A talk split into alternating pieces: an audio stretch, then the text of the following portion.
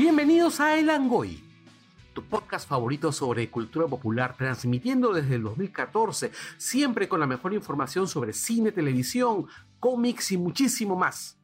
Desde Lima, Perú, para todo el mundo.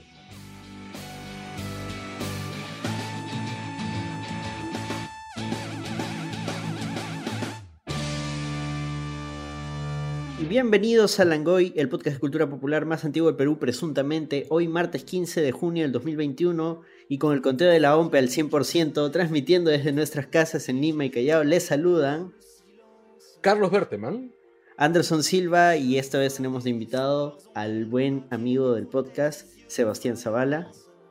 Hola, ¿qué tal? Muchas gracias por venir. Como habrán notado, hoy día tenemos tres bajas en el equipo Daniela se va a conectar más tarde. Sol ha tenido unos percances y Javier también. Entonces, un fuerte abrazo para ellos desde aquí, desde Langoy. Pero estamos de todas maneras reunidos porque tiene que haber programa, no podemos perder la periodicidad. Mira, si, si Pedro Castillo ha podido ganar las elecciones, nosotros podemos grabar programa. Muchas, sí. No, ya ha podido grabar y ha ganado, ha ganado unas elecciones sin plan de gobierno, sin equipo. No recuerdes la parte Sin prensa, sin prensa, este, sin, equipo de campaña. sin conseguir entrevistas. Sin contestar las preguntas. no, espérate, no, no, no, sé si es que no las concedió o no se las pidieron. O el tipo yo creo que ambos, yo creo que por ahí va. Sí. O sea, ha ganado, ha ganado unas elecciones, mejor dicho, Keiko perdió unas elecciones porque, porque en realidad es, eso, ¿no? Es Keiko, date cuenta. O sea, date cuenta. Nadie te quiere. Mar te quiere porque es lo único que evita que se vaya a la cárcel. Sus hijas porque comen gracias a ti, comen gracias a ti. Todo esto vamos a poner un gran presuntamente, ya que todavía no bueno, todavía no se la llevan, ¿no? Exacto. Sí, pues nada está no se la llevan. Claro, dicen que falta, el único proceso que falta es el de Keiko. Sí. es verdad, es verdad. No, bueno, todavía está pendiente de los pedidos de nulidad, pero que, pucha, no, alcanza. Van a, ser declarados inadmisibles o improcedentes, o sea, pero ni siquiera pagó las tasas estos pendejos. Pero lo que sí son procedentes son los pedidos que le hagan ustedes a McVicious ya saben que si necesitas un producto tecnológico, entonces Tecno, Tecnostore es la empresa indicada que buscas. Nuestro amigo, el gordo McVicious, nuestro amigo, ya se me está cruzando con el McVicious, ya está tomando pedido de laptops, PC, tablets, impresoras y todos los productos de tecnología que necesites para que puedas trabajar tranquilo desde tu casa o tus clases también en línea. O porque te dio la gana, pues ya sacaste tu plata y quieres comprarte algo, cómprate, pues pero contacta a McVicious, él te va a asesorar también, te va a decir, no, con eso no te alcanza para nada. O mejor cómprate esto. Justamente me comentó ayer que ya, ya tiene stock nuevo de teclados mecánicos. Ah, bravazo. Tiene unos teclados mecánicos bastante buenos, bastante baratos para hacer teclados mecánicos, que son este, los Primus. No confundir con la banda de con la banda de Les Claypool. Este, pero son yo uso uno de esos y es bastante bueno, es bastante bueno bastante ruidoso como todo teclado mecánico, pero... Tiene mejor respuesta. No solo, que tiene mejor respuesta, sino que los teclados mecánicos duran mucho más que un teclado este, de, membrana, ¿no? Bueno, pueden contactarlo a contacto o nos dejan un inbox. De hecho, ya, ya hay gente que ha estado haciendo eso. Nos deja un inbox, ¿cómo contacto a? Y ahí hacemos el enlace. Claro, sí. Y también llegamos gracias a, a quien Carlos, a nuestro amigo Hans a nuestro amigo Hans de Funático. Ustedes saben que Hans y Funático Store continúan atendiendo vía online para que hagas todas las compras y reservas mediante Facebook e Instagram. Eh, no sean como yo. Ustedes quieren tener un 5% de descuento en sus Funcos, avisen que son de la parte de la comunidad de Langoy. Y bueno, ellos van a llegar con tu, con tu Funko elegido u otro producto, porque ahora están vendiendo otras cosas también. Eh, van a llegar a tu casa o trabajo con todas las medidas de prevención posible. Recuerden que, que Funático también vende juegos de mesa. El juego de mesa Funko, que es muy divertido. Y bueno. Y están bien bonitos, vienen con unos Funcos chiquitos para poder jugar. ¿eh? Es bien bacán. Yo, yo tengo uno de Rick and Morty, que está bien, bien bonis. ¿Cuánto te costó esa gracia? a 110, me parece. Mira, ¿y pediste tu 5% de descuento? Eh, sí, sí, esa vez sí. Tengo que pedir mi 5% de descuento la próxima vez que compre algo. y Siempre se me olvida.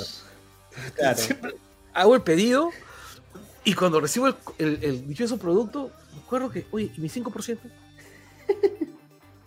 bueno, no se olviden que llegamos también gracias a nuestros amigos patrons, los cuales esta semana son Jorge Jaén, él es nuevo, Jorge Jaén es nuevo, Aló Roma, Alonso, Enrique Chang, José Ojo Cerrado Vargas, Juan Carlos Vivar, Marcos y Fuentes, Ángel Espinosa Hermosa, Arturo Bustamante, Simena Puntito, Kazuko Almeida Goshi. Ah, felicidades a Simena porque le salió el tema de. ¿Cómo es? En los médicos le dicen residencia, ¿no? Cuando. Claro, aprobaron la residencia, ella quiere, ser, ella quiere ser psiquiatra y ella logró que le aprueben la, el examen de residentado. Entonces ya puede hacer su residencia en, un, en una clínica psiquiátrica o en un hospital. Claro para hacer sus tres años de especialización y en tres años ser psiquiatra. En este momento, en este momento, Perú necesita profesionales de la salud este, mental en cantidades industriales, ¿no? Porque no solamente estamos hablando de los que hemos pasado por la pandemia, hemos perdido amigos queridos y estamos traumatizados. También hablamos de los fujimoristas que acaban de perder a su candidata y que deben estar llorando en, por todos los agujeros del cuerpo.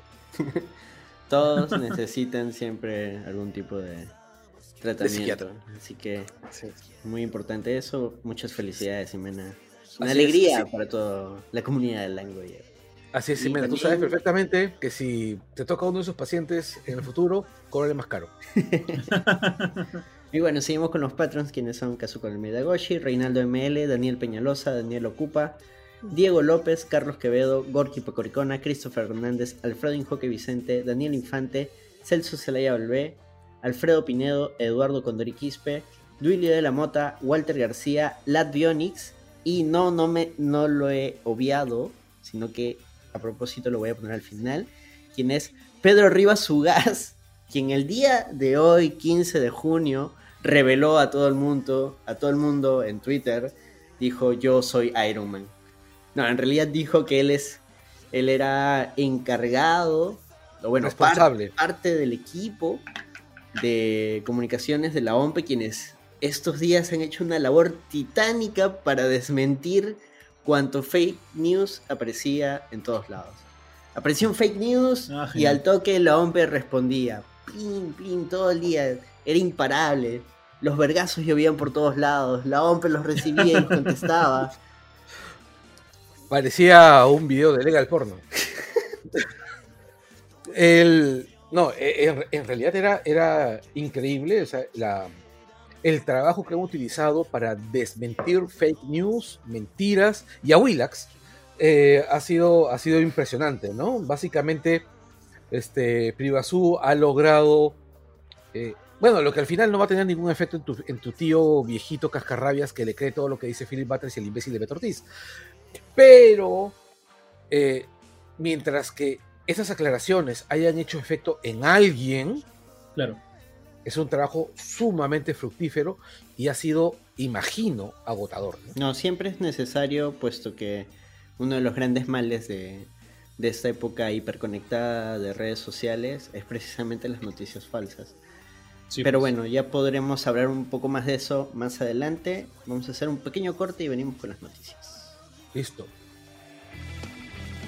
Y aprovechamos para recomendar que escuchen a nuestros podcast amigos, Dos Viejos Kiosqueros con Gerardo Manco, Hablemos con Spoilers de la página de memes Hablemos con Spoilers, Wilson Podcast con El Pelao Gamer, Cultura Parallax con Junior Martínez, The Amulet Club el podcast de lucha libre, por favor cállennos con Renato Amati León, BGM Podcast, el podcast sobre soundtracks de José Miguel Villanueva, más de 200, el podcast de historia peruana por el arqueólogo Sergio Sáez. Desangeladas Criaturas, el podcast sobre poesía con Catalina Subirana. Y Escoria Rebelde, el podcast sobre Star Wars con Gonzalo Torres.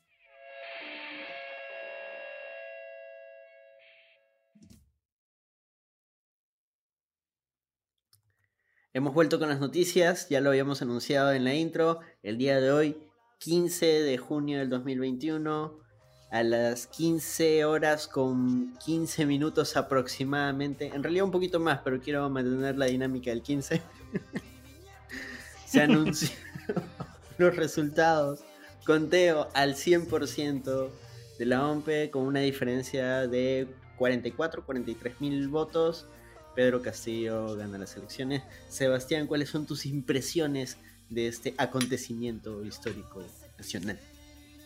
Bueno, que se veía venir desde hace unos días, solamente que cierta persona estaba haciendo berrinches, se negaba este, a aceptar la realidad. Este, aquellos que por meses se habían dicho que estaban protegiendo la democracia de pronto ya no eran democráticos y porque aparentemente para ellos y ellas la democracia solamente es este, todo lo que está relacionado a lo que ellos piensan y los demás que no piensan como ellos no, no tienen que ser considerados democráticamente alucinante que no se den cuenta de la ironía, pero bueno. Este, pero sí, ya es él, ¿me entiendes? Este, está bien. Eh, y ahora van a tener que aceptarlo. Y me imagino que todas esas personas que, al igual que cuando salió Mala, dijeron que se han ido al país, imagino que ya estarán haciendo sus maletas, pues, ¿no? Imagino. Pues ya nos enteraremos cuando empiecen a, a vender sus cosas, pues, ¿no? Porque por ello quiero un par de. No vendría mal un par de cositas usadas. Así que. Bacán. Este, algo me dice que igual a este, Keiko no se va a quedar contenta, no se quedar sentada, seguir fregando, hasta que por fin vaya a la, a la cárcel. Y este. Y sí, vamos a ver qué sucede. Este. Igual no es ningún santo en mi devoción, creo que desde hace un tiempo yo pienso que ningún político merece ser endiosado. Este, usualmente es un error cuando eso sucede. Y creo que lo hemos vivido ya de manera bastante clara. Así que vamos a ver qué sucede. Vamos a ver qué pasa con el nuevo precio. Y la nueva presa. en realidad también es presidiaria, ¿no? Claro, es presidiaria. yo, yo me pregunto si es que le van a hacer su baile en el penal.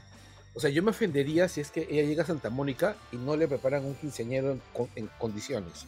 Yo necesito un musical de todo esto. ¿Tú te imaginas así con música de Lin, de cómo se llama? De Lin Miranda? ¿Cómo cuál? No sé, eh, pero que algo le compongan. O sea, yo estoy convencido que ante una historia tan increíble como la de Keiko, le, le hace, ¿cómo se llama? Le hace su. Le hace, le hace música ad hoc. 15 años después, ¿no? 15 años. Fue de casualidad, pero bueno, 15 años después en Broadway se presenta. Claro. Elecciones peruanas, el quinceañero. Claro, ¿no? Mira, y una cosa que yo he notado es que algunos, algunos, algunos este, fachos, eh, en un alarde de poca creatividad, han comenzado a recolectar, a avisar de estamos preparándonos para el quinceañero de Verónica sin pasar a segunda vuelta, ¿no? Para las próximas elecciones, demostrando eh, dos cosas, ¿no? La primera es que son imbéciles, ya, eh, terminales además, ¿no? Lamentablemente la imbecilidad solamente mata si es que, bueno, si es que eres homeópata o vegano, este, y, y que son terriblemente poco creativos. Ya, mira, yo te aceptaría ese tipo de burlas porque, bueno, efectivamente Verónica Mendoza no ha pasado a una segunda vuelta. Pero, a lo que yo voy es que todos los candidatos que no ganan, que no que no, que no ganan, o sea, hay un montón de gente que, o sea, ¿cuántos años tiene postulando el idiota, cómo se llama, de Ciro Galvez? ¿Ya? O sea, Ciro Galvez llega postulando desde que el tipo hacía carreras de chasqui en Huancayo. ¿Ya? Y las hacía, ¿eh? las hacía en los noventas. No, pero te digo, o sea, te aceptaría la broma si es que ya vinieran con una con una broma constante sobre ese tema, ¿no? Acá evidentemente, como tú dices, ha sido falta de creatividad, o sea, ha sido una respuesta a al claro, pues. claro, es desesperación, pues es desesperación. claro, o sea, aparte de que Verónica es joven, o sea, todavía tiene tiempo, tiene tiempo para mejorar, para prepararse, para volver a intentar, o sea. Es de la promo de Keiko. Así. Sí, pero, pero pucha, no compares. bueno, empezando porque a Verónica le tenemos en general un poco más de consideración porque mm. no es Keiko. Sí, eso ya por default ya es este, algo positivo. No, Se, no se apellida Fujimori y eso ya es. Ya es bastante. Exactamente, o sea. Pero. ojo, ha ganado Castillo. Em, tampoco es que acá decimos, no, Castillo va a ser el mejor presidente del Perú, no. Porque precisamente varias, tiene varias falencias. Una de ellas llamada Cerrón. Pero la, entre comillas, ventaja, y es precisamente lo que menciona Carlos, que no es Fujimori, o sea, no es que tiene tentáculos por todos lados, no. Entonces todavía estamos a tiempo de, de, que se pueda frenar cualquier cualquier intento de, organizar este, este rollo y termine como un Fujimorismo. Mm. Una cosa que me parece importante es dejar clara dos cosas, ¿no? La primera es que es que, no, amiguitos, no sean imbéciles. No es posible hacer las nuevas elecciones, anular la segunda vuelta y nada. Es literalmente ilegal, es literalmente ilegal. Y es este antidemocrático, que se supone lo que están defendiendo. Lo menos democrático que existe. Sí. Así que tú, amiguito, que andas en todos los, en todos los grupos de Facebook, que andas en Twitter, que andas colocando tus estados de WhatsApp, que andas este, haciendo tus historias en, Instagram diciendo, sí, se tiene que rehacer la primera vuelta, te lo voy a decir con solamente tres palabras. Eres un imbécil. No, pero es que desde la primera vuelta, no seas pendejo. Claro, o sea, yo recuerdo que cuando salió la segunda vuelta, y en esta, en esta herramienta de, de, Twitter, este, Spaces, un, una X me invitó a un, a un espacio estuvimos conversando y había un montón de gente que estaba convencida de que si lograban las dos terceras partes de voto nulo y en blanco, todas las elecciones se reseteaban. Y por más que les explicabas, te decían, o sea, les explicabas las dos cosas básicas de esa, de esa premisa. Uno, que es imposible. Claro. Uno, que es imposible. O sea, que es que hay cosas que son más probables que, que ocurran, ¿no? O sea, que, no sé, pues, que hagan una buena adaptación de videojuegos este. Eh, buena referencia, buena referencia al, tema de. Está bien, Exacto. No, está bien. Detective Pikachu y Sonic son dos buenas películas basadas en videojuegos.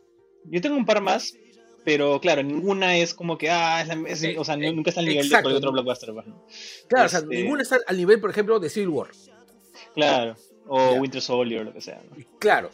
Y te puse Civil War por ponerte una medianita. Claro. Más. Ya. ya, este, el. Y bueno, y lo otro que, es más difícil que ocurra es que, en efecto, Perú campeón del mundial. o Alianza, la Champions League. Porque. pero el, rollo es, es complicado.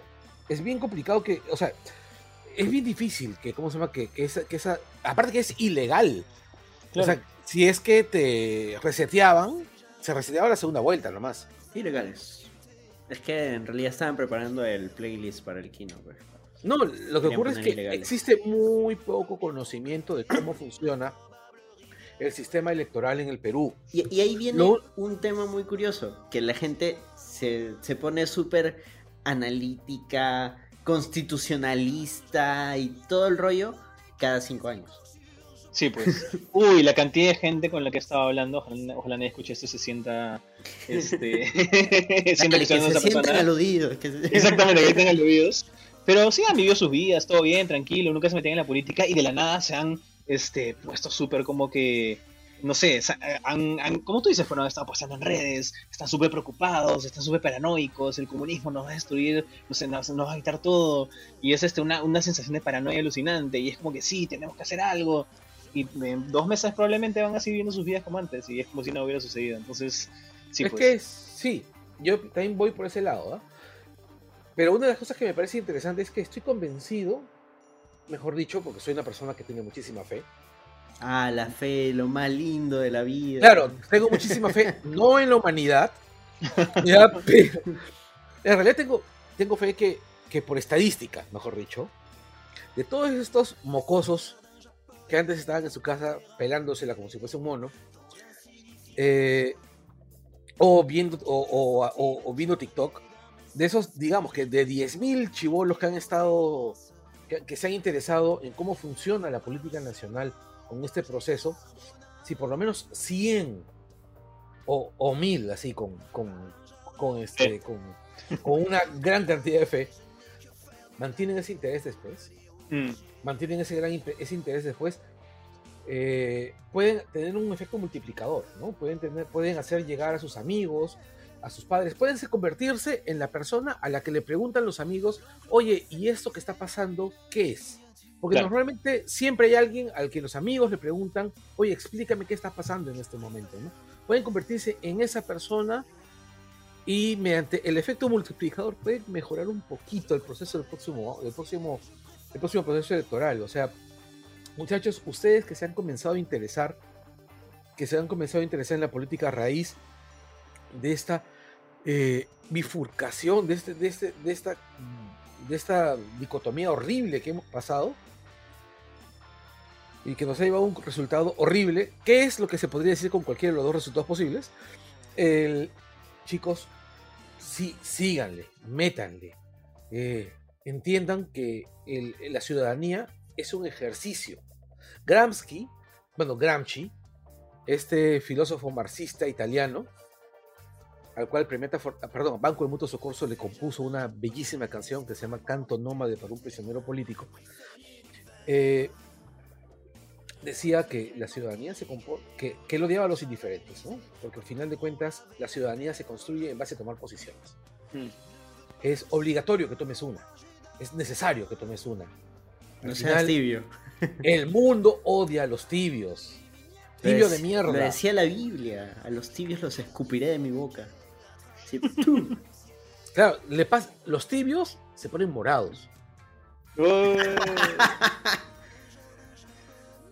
Interesante reflexión. No, esperaba que Carlos tuviera esta fe en que pueda suceder esto. Ha sido una. La juventud, no necesariamente en la, en, la, humanidad, pero sí un poco en la juventud, ¿no? Que, que sí, pues. Ya, ya es bastante. No, es que, es que es lo único que me queda, o sea, porque, porque de lo contrario entraría una desesperación horrible. Sí, pues. O sea, una desesperanza arrolladora, ¿no? Pero, claro, es importante, o sea, nos podemos burlar precisamente de la gente que cada cinco años se acuerda, pero sí, o sea, si ahorita ya te interesó la política, estuviste errado, metiste la pata decenas de veces, pero bueno, pues no, por algo se empieza. Claro, de repente, de repente es un comienzo, pues, ¿no? Y de repente ahora sí se van a quedar un poco más interesados y no van a regresar a su rutina de antes, pues, ¿no? Que sería lo bacán. Y si por ahí aprenden también a discernir las noticias falsas de las verdaderas, mejor, ¿no? Claro, e, el problema es que, claro, eso puede terminar o muy bien o muy mal, ¿no? Terminan radicalizándose y de ahí tenemos nuestro Make Peru Great Again y la cagan. No. bueno, varios periódicos internacionales han estado comparando a, Keiko con Trump, ¿no? Especialmente ahora que ha estado tan berrinchuda, así que... No, es que básicamente ha hecho exactamente lo mismo. La narrativa del fraude. Sí, pues, Stop the Count y todo eso, pues. La... No solamente eso, sino que en todo, en todo Hispanoamérica, en realidad en todo el mundo, parece ser el manual del perfecto facho del nuevo, del nuevo milenio, ¿no? Mm. Empiezas a construir una narrativa acercándote a la ultraderecha, a movimientos, a movimientos este, extremistas, en algunos casos movimientos este, racistas. Sí, pues. Por ejemplo, hay gente, aunque hay gente que dice que lo que hizo Keiko durante su meeting del domingo no fue el saludo romano, que fue un gesto de estadio, discúlpame papito, pero el gesto de estadio se hace en el estadio. ¿Estaban viendo un partido de fútbol? No. Estaban saludando a la acción legionaria. Es un movimiento filonazi fundado por el hijo de puta de Málaga, de cómo se llama, de Luis Málaga fue salida. Ya, mira, acá yo sí me voy a poner un poco defensor del diablo, nunca mejor dicho. Porque, sí, o sea, si veías el video, efectivamente, era como que estaban alentando como si estuvieran en el estadio. No necesariamente con un rollo nazi. No, Sí, porque el, saludo de estadio es con flexión de codo. Y acá estaban con el brazo derecho. No, pero sí había una flexión. Pero déjame terminar el rollo. Pero es que incluso es este gesto de. E, esta. ¿Cómo lo digo? ¿Cómo, cómo, cómo lo expreso? Ahí hay un, una como apropiación, por así decirlo, de todos los gestos futbolísticos, si es que te has dado cuenta. Porque ah, obvio el fútbol de una manera u otra nos une como país. Entonces, sí, pues por eso está usando la camiseta y toda la cuestión, pues no ha estado tergiversando un poquito el uso de ese tipo de cosas. Pues, Exacto. Y, eso le ha hecho en realidad como que un efecto rebote, ¿no? O sea, la gente en vez de decir, ya bueno, por la camiseta, nos vamos a poner la camiseta, hay un montón de gente que empezó a decir, no, o sea, a mí me gusta la selección, me gusta la camiseta, pero ahora relacionarlo a Keiko Sí, además que a mí la frase ponte la camiseta me hace recordar un montón de jefes terribles que he tenido. Claro, no, encima la, frase, la frase hace aguas por todos lados. No, sí, así que no, gracias. No, solamente eso, sino que. O sea, yo sí creo que ha manchado la camiseta. O sea, mm. yo, yo he visto a gente que era fanática de la selección, empinchadaza con la selección, porque ha involucrado a personajes que eran muy queridos, como Edison Flores. Oye, sí, la orejita. Ahí la fregó horrible, la fregó horrible. Exacto, o sea, ha involucrado a personajes que eran muy, pero muy queridos y, y, los ha ensuciado, ¿no? Nunca confíes en tus héroes. No, en realidad, nunca confíes en un futbolista, ¿no? Pues. Nunca confíes en un futbolista. Recuerda a Figo. Recuerda a Figo que se larga del, Barcelona al Real Madrid así por un puñado de dólares. Eh, bueno, muchos realidad, no un puñado. varios puñados, varios un montón, así, en realidad una carretilla completa llena así, ¿no? Pero bueno, o sea, eh, el fútbol como, como tal y, todos sus, símbolos es una forma bastante, vamos a decirlo de una manera amable, interesante de controlar a la gente. O sea, cuando claro, es, manipular a la gente a través de lo que a les gusta de por sí, pues, ¿no? Que es, o sea, en realidad es bastante barato, es bastante, o sea, que está claramente tratando de de manipular, es un intento de manipulación, pues, ¿no? Y felizmente en este caso creo que un montón de gente no ha caído, felizmente. Pues. Henry Spencer hizo ahora poco un video bien loco, bien loco Sean, en el cual iba con la camiseta de Perú y decía, ¿esta camiseta a qué partido político pertenece? Ah, su madre. Sí, no, ya, ya se fue en YOLO el buen Henry Spencer. Y, me agrada, porque sus, sus primeros videos era como que así tratando de, ser neutral, pero de todas maneras le metí ahí su, subtexto anti-Keiko y ya este último video ya es bastante evidente, ¿no? Claro. Me, gusta porque toma una postura a diferencia de, de otro tipo de influencers. es que yo a Spencer no lo considero un influencer, ¿ya? O sea, él viene a ser que nuestro primer youtuber. Sí, pues. Sí. Más o menos. En cambio, otros influencers sí se tragaron el rollo de, ser este, de defender la democracia, de que no, de que no al comunismo, de que te vas a comer tu dignidad, vas. Que hasta ahorita nos, da como que, como que asquito recordar. Uf. Pero siguiendo con las noticias. Ah, no, Oye, espérate, espérate, está circulando ahorita un, está circulando ahorita un, un video donde mm. ven a, están, están, esperando a, Keiko con, están esperando a Keiko, ¿ya? ¿Quién está esperando? Eh, sus, sus, chupamedias, ¿no? los este, policías. oh, sí, por fin. que, sean, que sean los pistacos, por favor. Pero bueno, el, está Vania Tais junto con mm. Rosángela Barbarán y otra gente más. ¿Ya? Y, ah, no, sí, creo que está llegando Keiko ahí. Y cuando saludan a las cámaras, Rosángela, este, perdón, este, Baña Tais hace el, saludo romano. Ah, y el, saludo, y el saludo romano es mano en sí es mano, mano directa, este, ¿cómo se llama? Casi perpendicular al piso, como 30 grados levantados, la palma hacia abajo, que es el saludo que estaba haciendo Keiko. ¿Se dan cuenta? Qué alucinante. ahora, sí, ahora, ahora una cosa importante, una cosa importante. Mucha de la gente que está cerca a Keiko en este momento es gente que ha sido formada por Roberto Armedian, ¿ok? PPC, años 90, mm. desde los años 90 hasta ahorita.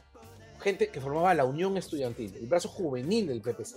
Yo andaba en ese entonces estudiando en la San Martín, de hecho en la San Martín, yo he visto esas reuniones. terminaban, terminaban, las reuniones, cantando Cara al Sol, que es el himno del partido de Franco. ¿Cuál es el partido fascista de España para los no enterados? Exactamente. Entonces, a lo que yo voy es, ¿a quiénes formó Roberto Hermebianchi? A ver, a Espadaro, facho. Ya, este.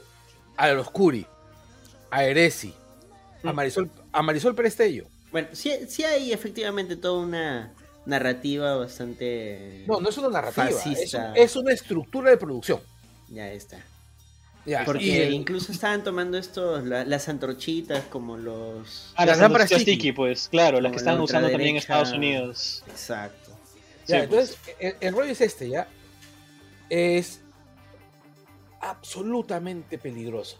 Es absolutamente peligroso porque hay una línea que han traspasado de la cual ya no hay retorno posible. O sea, ¿cómo te reconcilias con alguien que está utilizando el discurso de la ultraderecha más rancia.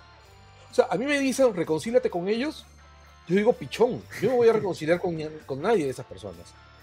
Mm. O sea, para mí esas personas están muertas, son el enemigo. Mira, como lo hemos mencionado en programas anteriores, yo estoy seguro de que ha habido gente que ha votado por Keiko sin creerle realmente y sin sentirse orgullosos de ellos, ni que están salvando ni mierda, sino como un tema personal, que no lo han anunciado en ningún sitio, lo han marcado y se lo han guardado para sí mismos. Y entiendo que esa gente ahorita se siente mal, pero también hay un grupo grande de gente que, o sea, sí, o sea, ha entrado en los rollos de la ultraderecha y eso ya es una espiral, ¿no? O sea, vas cada vez más a fondo, a fondo y te radicalizas y y terminas con un, movimiento radical de ultraderecha bastante jodido, bastante racista, bastante clasista, que es lo que hemos visto en las manifestaciones de este fin de semana. Sí, pues. Por eso, hoy más que nunca, gente, sean antifascistas. Por más que les digan que el antifa está subsidiado, patrón... ¿Cómo es? Que les paga Soros, de que según esta gente, solo le paga a todo el mundo. Claro, el, segundo paso es no creer las teorías de conspiración, por favor. El 99.9% del tiempo son exageraciones o fabricaciones. Este, Bill Gates no está inyectando nada con la vacuna. Este, toda la gente que conozco que está vacunada no, no tiene wifi en su cabeza. Así que... no tiene 5G todavía. No tiene 5G, ¿me entiendes? Entonces. O sea, o sea, a lo que voy es. Mira, yo me pongo a pensar. No te van a inyectar grafeno. Como dice el imbécil de Juan Francisco Escobar. Eso, menos mal lo sacaron de la radio. Y ahora está precisamente Henry Spencer. Sí. Pero, sí, pues en realidad es muy fácil. Alguien comentó hoy día que era muy fácil producir una fake news, era muy fácil difundirla y era muy fácil hacer que la gente se las crea. Pero que hoy en día sí, pues, Pero que lo verdaderamente difícil es eh, desmentir una fake news porque lo que la gente ya creyó por primera vez, lo que se labró en, terreno virgen, y ese terreno virgen muchas veces es el cerebro de las personas bestias de mierda, ya, eh, bueno, ya no lo borras. Ya no lo borras. O sea, hay gente que todavía piensa que Vizcarra ha manipulado al jugador la elección. hay que ser bien imbécil para, ah, creer, para creer eso. Aparte que también es, ¿ah? o sea, si ya desde un inicio has este, difundido noticias que confirman lo que ellos ya piensan, de ahí decirles que no, no solamente la noticia que tú creíste está mal, sino lo que tú piensas está mal, es bien difícil, pues, ¿no? No importa que tanta evidencia les des.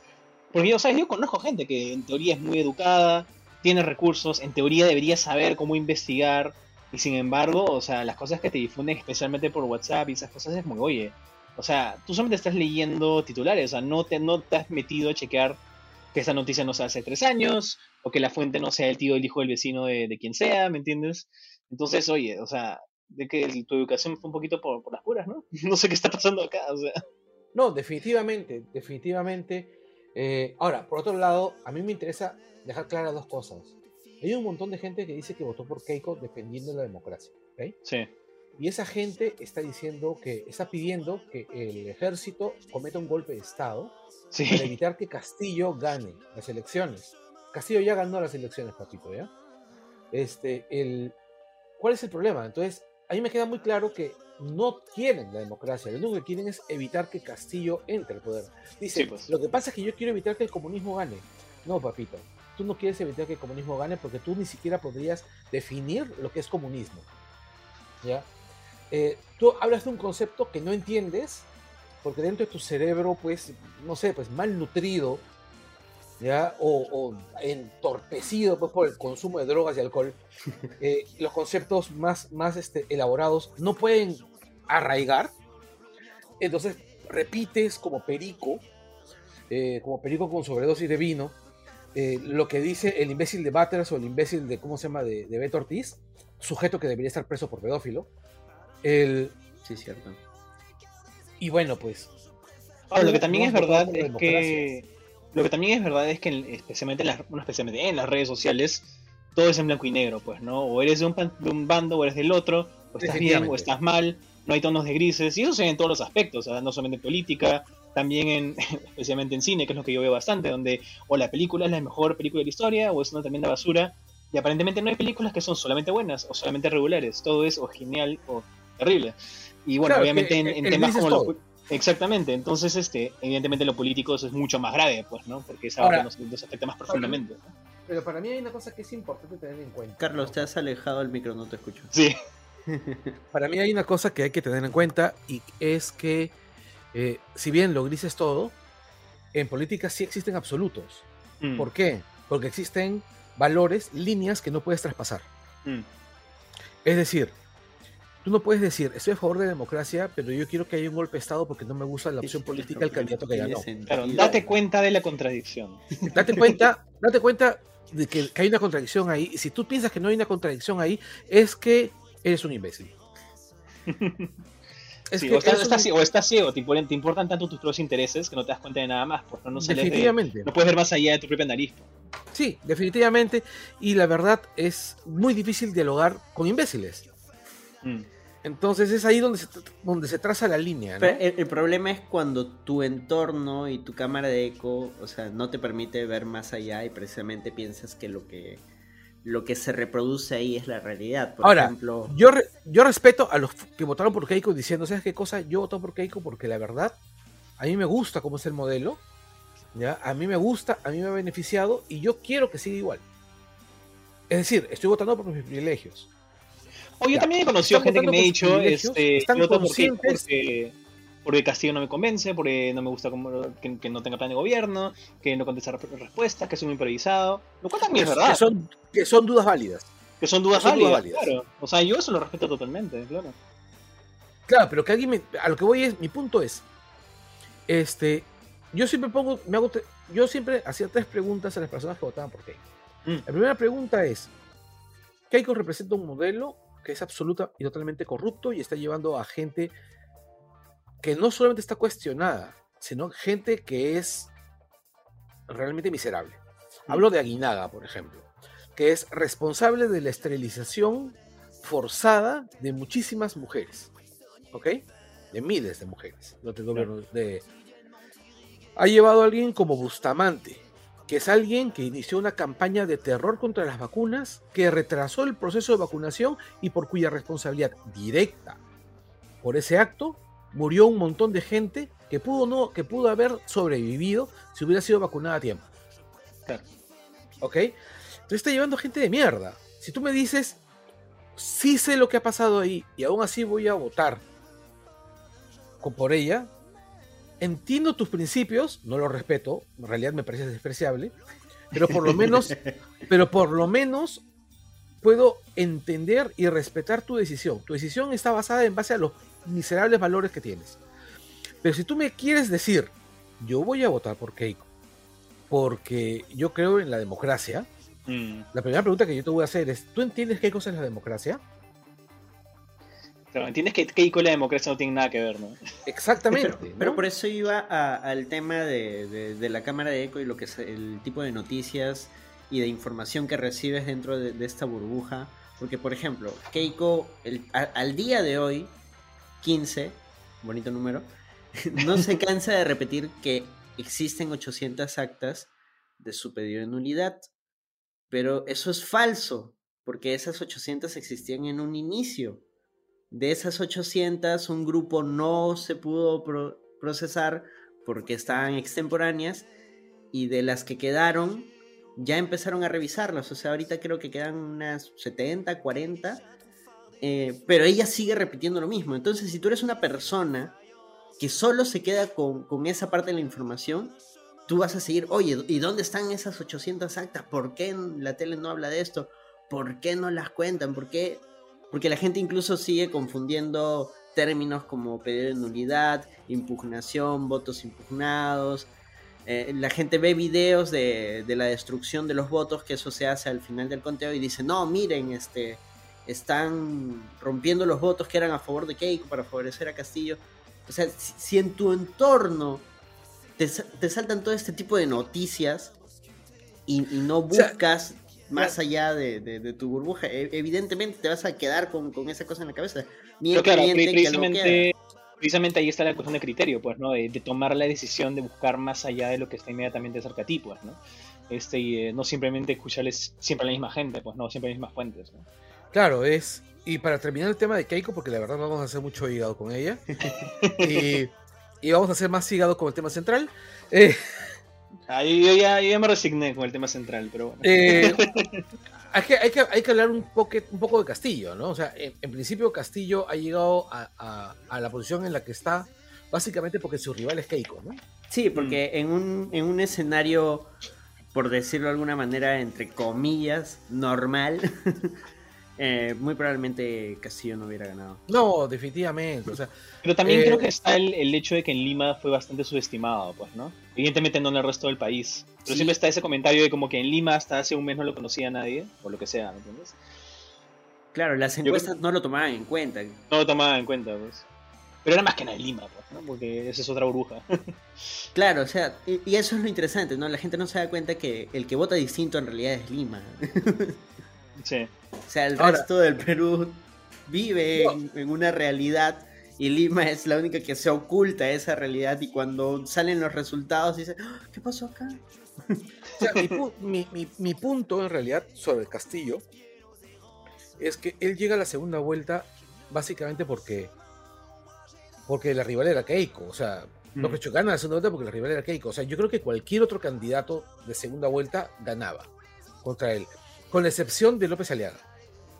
Mm. Ahí se hubiera repetido más o menos lo mismo. Lo mismo. Hubiera sido lo mismo. Hubiera sido, ¿cómo se llama? Keiko con obesidad. Aunque ahí, o sea, no, hay forma de, ver ese futuro alterno. Pero yo creo que sí hay gente que hubiera votado por él porque simplemente no era Fujimori.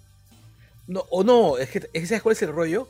Hay un montón de gente que, ya está bien, pero hay un montón de gente que no hubiese votado por él por el tema del Opus por la desconfianza del Opus, que, felizmente hay un montón de gente que desconfía de ellos, tanto como de Fujimori. o sea, sí, católicos. Pero ¿estamos hablando de Lima o también el resto del país? El resto del Perú. El resto del Perú, en provincia, sí, claro. y por otro lado, este yo creo que también el rollo con que López Aliaga lo veían pues como tipo malvado, ¿entiendes? O sea, la percepción. No, hay forma de, conocer a ciencia cierta esa proyección que estás haciendo, porque, o sea, sí, el resultado. visto, o sea, en realidad pues. el comportamiento humano es mucho más complicado como para poder tratar de identificarlo mediante un algoritmo estadístico. No sé cómo puede haber científicos que se cierren a ese tema. Ahora, yo creo que la única persona por ejemplo, yo creo que el escano lo hubiese sacado la mierda a Ron así. Sí, el escano se lo ah, llevaba, ah, creo. a Castillo, perdón. es una. el se lo llevaba. De Soto se lo llevaba. Mm, este... Sí, sí, de Soto sí se lo llevaba. Iba a ser un PPK 2.0 definitivamente. Exacto. Eh, lo más No, no, y es que yo pienso que con ellos la diferencia hubiera sido rotunda. Mm, no sé qué tanto. Nuevamente, es que te digo, no sé qué tanto. Yo pienso, yo pienso que con es que no sé, tipo, por ejemplo, de Soto y lo siento bien limeño, no sé qué tanto lo conozcan fuera de Lima, honestamente. Él es bien como que tío blanco San Isidrino, ¿me entiendes? Claro. A lo que, ¿Sabes cuál es mi punto? Es que en Lima, Lima, ¿cómo se llama? ¿Gana Keiko? ¿Por cuánto por ciento ganó en Lima? Uf, un montón. No, no, no, no, no, creo que fue como 60... 60, 30. sí, 60 y tantos, 30 y, 30 y tantos, o sea... O sea el doble. ya, pero yo creo que, ¿cómo se llama? Que acá de Soto hubiese, se hubiese llevado la gran mayoría. Así, ah, en, Lima, en Lima sí, definitivamente. Ya, y, eso y eso hace la diferencia. Bueno, Lima por la, cantidad, un por la pues. cantidad de población. Ya, yo creo que con Vero hubiera sido la cosa divertida. ¿Tú te imaginas cómo hubiera sido una segunda vuelta entre dos opciones de izquierda? mucha gente, bueno, para empezar, y siendo un poco críticos con Vero, este, su campaña fue bastante limeña, lastimosamente. Sí. Entonces, yo creo que en Lima sí se la llevaba porque mucha gente, como hemos visto, en Lima no vota por Castillo, ni siquiera por, por, el tema del comunismo, sino simplemente porque él es, alguien ajeno a su realidad. Entonces mucha gente ve a Castillo y lo hemos visto en los comentarios y todo, o sea, ah, ese cholo, ese terruco. o sea, no saben casi nada de Castillo y eso es lo, necesario que, que, necesitan. No, además, hay una cosa importante, ¿no? Castillo es rondero. Mm. ¿Ya? Ahora quiero que entiendan una cosa, pedazos de imbéciles. eh, el Sendero no entró a Cajamarca básicamente porque ahí estaban los ronderos. Cuando Sendero intentaba entrar a Cajamarca, los ronderos subían y le sacaban la reconcha su madre a los senderistas. Sendero no entró Cajamarca gracias a los ronderos. Los ronderos tuvieron miles de bajas gracias a Sendero. No hay manera de confundir a un rondero con un senderista. No sean imbéciles. Y, máximo respeto por los ronderos que Exactamente. hayan caído en esas épocas. Exactamente, por favor. Pedazo de idiotas, conozcan la historia de este país, carajo. Pero, es el colmo que sean tan bestias por la puta madre. Eso es muy cierto conocer nuestra historia porque, por ejemplo, en este en Ayacucho eh, eh, Castillo gana con una amplia diferencia. Mientras que la gente acá en Lima dice, no, yo sí conozco el terrorismo porque tuve que estudiar con velitas. en el lugar donde fue más fuerte el terrorismo. Yo tengo una, tengo una amiga que creció en Ayacucho, que es ayacuchana en realidad, es de Coracora. Y ella creció en, en Huamanga. Y ella me contaba pues, que de vez en cuando ella abría la puerta de su casa y había un ¿Entiendes? Eh, o sea, a lo que me estoy refiriendo es, y ella es de mi generación, tiene 45 años más o menos, y, ella sí ha vivido el, golpe del terrorismo. Así que chicos, ¿saben qué cosa? Hay gente que la ha vivido dura, ¿entienden? Hay gente que conoce lo que pasó, Ayacucho conoce lo que pasó, y que ustedes quieran decir que Castillo es senderista, bueno, si lo quieren creer ustedes, si quieren ser idiotas, sean idiotas, ¿ya? está en su libertad. Todos son libres de, algo, ¿no? O sea, o sea eh, pero yo creo que en Ayacucho saben qué cosa es sendero. Ayacucho ha vivido eso. Bueno, de hecho, al, día de hoy aún existe el narcoterrorismo y el Brahim es una de las zonas más afectadas por todo este, por todo este tema. Y pucha, ojalá el nuevo gobierno que esté entrando ahora eh, no se olvide ese tema, porque hasta hace unas semanas estaba en boca de todo el mundo, no, sí, que el Brian, que esto. Y claro, cuando, ya todos cuando, olvidaron. Cuando, a, mí, me parece sorprendente que los medios dominados por el Fujimorismo. Uy, no, que tenemos que hablar de cuarto poder. Claro, que, los medios dominados por el Fujimorismo, eh, mientras que la narrativa de, de que el atentado había sido producido por terroristas estaba en boca de todos, todos mencionaban el atentado del BRAE constantemente. Falsificaron pruebas, porque falsificaron pruebas. Hubo una utilización realmente perversa de los hechos por alguien como Taperiano, por ejemplo, este, que ha hecho pues, su descenso a la locura de una manera realmente penosa. Y, y una vez que se confirmó que los asesinos eran narcotraficantes, misteriosamente el Braille dejó de ser importante. Claro. ¿por qué? Porque tienes muchas maneras de pensar, ¿no? O sea, uno es, si los peruanos que, los peruanos que están ahí, las muertes de esos peruanos no valen la pena, no importan, solamente importan si son instrumentales para la victoria electoral de Keiko. Si no son instrumentales, bueno, pues sus vidas no valen ni mierda. Claro, o sea, dejaron el tema apenas les dejó de ser útil para ellos. Y, Exactamente. La otra opción es la otra opción es, este, son víctimas del narcoterrorismo y bueno, sabemos quién está cerca al narcotráfico, o sea, quién tiene supuestos vínculos con el narcotráfico dentro de la política la nacional. palabrita necesaria para salvar el podcast de cualquier denuncia. Claro, de cualquier demanda. O sea, todos sabemos, todos sabemos este, a quién se indica como vinculada al narcotráfico gracias a, bueno, a los reportes de la DEA y a la investigación de la DEA sobre Joaquín Ramírez, ¿no? Eh, entonces, mi pregunta es, eh, ya, ¿quién ordenó ese, ese atentado? Escucha, ya ahí, ahí sí ya es entrar a un tema mucho más escabroso. Ahora, para que no nos denuncien, que en pregunta y no hay respuesta. Sí, no, oh, no yo, yo, solamente. Ten cuidado, Carlos, ten cuidado. pregúntese quién ganó las elecciones en ese poblado. Mm revisen las actas, están en, la web de la OMPE. Este. Claro, quiero ver las actas, porque el Estado no televisa las actas? Porque puedes entrar a internet, entrar a la página, buscar por el número de acta o por ubicación, por si no te sabes el número de acta y verificar. Pero ¿por qué en una mesa donde en la primera vuelta ganó tal, la hora ha ganado Castillo? Porque la gente tiene la posibilidad de cambiar de opinión. Así es. que, tú nunca cambies de opinión no quiere decir que nadie más pueda.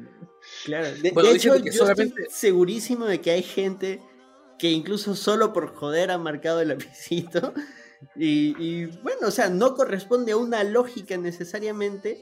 Y por eso estadísticamente tú no puedes eh, predecir qué va a venir en el futuro, ¿no?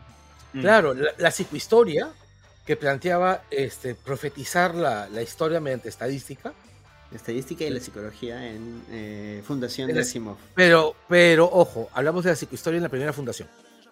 La segunda fundación, tú sabes que era un mito. Ah, no, ya, no, ya no llegué hasta allá.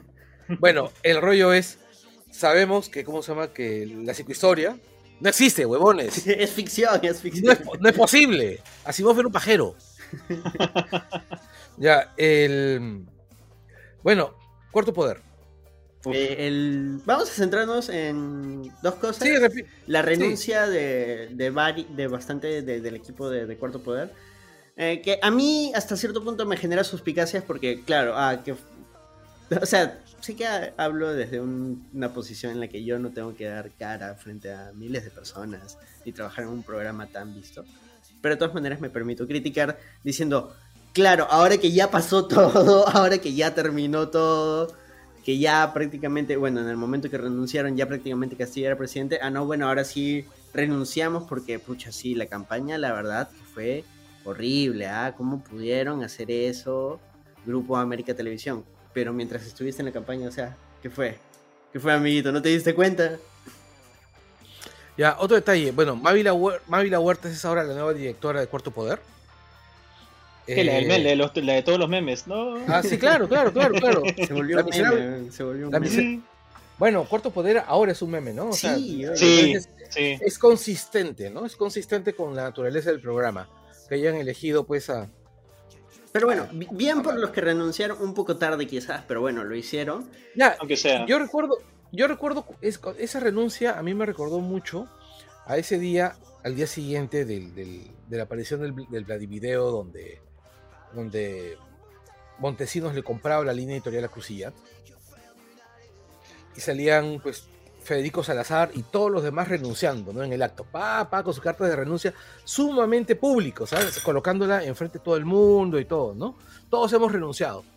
Este, eso fue un gesto para la galería que fue muy inútil, ¿no? Porque todos quedaron como lo que son, ¿no? Huevones, ¿no? Y con todo el respeto que me merece que me merecen esos periodistas. O sea, yo creo que Gastelumendi y este Buenaluque y, muchos y los que los que estaban ahí, ¿no? Eh, no digo que estén en la misma situación de cómo se llama de gente que se ha negado a mirar la realidad, hmm. pero creo que su renuncia debió haber sido antes. Yo también creo que debió haber sido antes, pero bueno, pues o sea, ya, tampoco puedo saber qué es lo que pasaba detrás, de repente. No, y, exacto, no sabemos exactamente qué por, de haber razones por las cuales de repente no pudieron hacerlo antes, no lo sabemos. además, claro, además yo lo veo desde este punto de vista, ¿no? Los bancos no entienden de dignidad, ¿no? Oye, y, y, ese comunicado que lanzan de que en realidad este Cuarto Poder siempre respetó el proceso y que siempre fue imparcial que haya salido en ese PDF tan mal presentado. No, era un Word que lo habían impreso en PDF. Ok. y, que como decían, pues no parece que el diseñador gráfico también renunció, pues entonces. Yo creo. Creo que, creo que MH fue la que escribió todo eso. Yo creo que ha sido adrede, o sea, a la persona que le ha tocado proyectar eso, porque tanto Word como PDF tienen una opción de presentación donde se borra todo el marco y lo ves ya, o sea, igual con la letra toda fea, pero bueno, pero más decente. La persona que presentó eso, yo estoy 99.9% seguro de que lo hizo adrede. No utilizó la, mm. la, opción de presentación para que sea más humillante, para que sea más rochoso. ¿En serio no se puede? No, sí, jefe, no, no, no, no hay manera de hacerlo, tiene que ser así. Confía en mí. sí, yo, también lo haría. Yo cuando lo vi pensé que era joda. En serio, pensé que era joda. sí, sí, en serio, sí. Es, que es ya muy absurdo. que a mí me pasaron los sábado mira, me mandaron un screen y yo dije, nada, esto va Sí, a mí también, a mí también. Y de ahí vi el video para saber que era, que era verdadero. Qué patético, ¿ah? qué, qué patético. En fin, yo creo de que hay muchas cosas, hay muchas víctimas, hay muchas víctimas de esto y, una de ellas es la credibilidad de Mávila Huertas, ¿no? Sí. Mm. Bueno, lo, de, aquí en adelante van a tocar dos cosas, porque Langoy siempre va a seguir hablando de política. Muy probablemente mm. sigamos hablando de Keiko porque va a querer joder desde el Congreso, pero ahora... O desde la cárcel. ahora vamos a tener también que, ponerle un ojo a, Cerrón, quien ha estado pasando piola. Sí, sí ha querido presentar su habeas corpus por las huevas porque el juez que lo estaba aceptando eh, está haciendo la cagada, entonces al juez ya lo sancionaron, anularon todo ese tema. El huevón, ahorita, o sea, para que no se asusten, ahorita Cerrón no puede postular a ningún cargo público, así que de momento, tranquilos. Cerrón ahorita la única forma que puede tener para joder es a través de sus congresistas. Ahora, hay una cosa que, que es bien importante, ¿no? En este momento Castillo debe estar negociando con todos los empresarios de Lima. Estuvo, no, ya. Estuvo conversando con la, estuvo conversando con, con alcaldes, de los, empresarios. De los distritos más pitucos de, Lima. Exactamente. Ahora, una cosa importante es que Franke, que es un viejo zorro, seguramente, bueno, en realidad es un viejo lemur, ¿no? Es igualito al rey Julian. pero en este momento ya debe haber, ya debe haberlo hoyantizado, ¿no? Claro, y Cerrón ahorita puede hablar todas las pestes que quieras de todos los invitados que ha llevado Castillo, pero el que está en el poder ahorita. El presidente es, Castillo. Sí, pues. Cerrón. Y es un, poco, es un poco lo que ustedes dicen, ¿no? Como que está un poco como que adaptándose a, a lo que está encontrando ahora que es presidente, ¿no? Porque si entra diciendo lo mismo de siempre, se va a quedar sin amigos y, y solito no va a poder hacer nada, pues, ¿no? Entonces tiene que negociar, tiene que hablar, tiene que tranquilizar, tiene que deserronizarse un poco y ya. Pues. Ahora, yo creo que, yo creo, por ejemplo, que a Perú Libre, el partido de Cerrón, de Cerrón es, el partido de Cerrón, sí, sí. Que tiene, que tiene una serie de invitados de Castillo que han entrado, que han entrado. Claro, porque Castillo no era militante.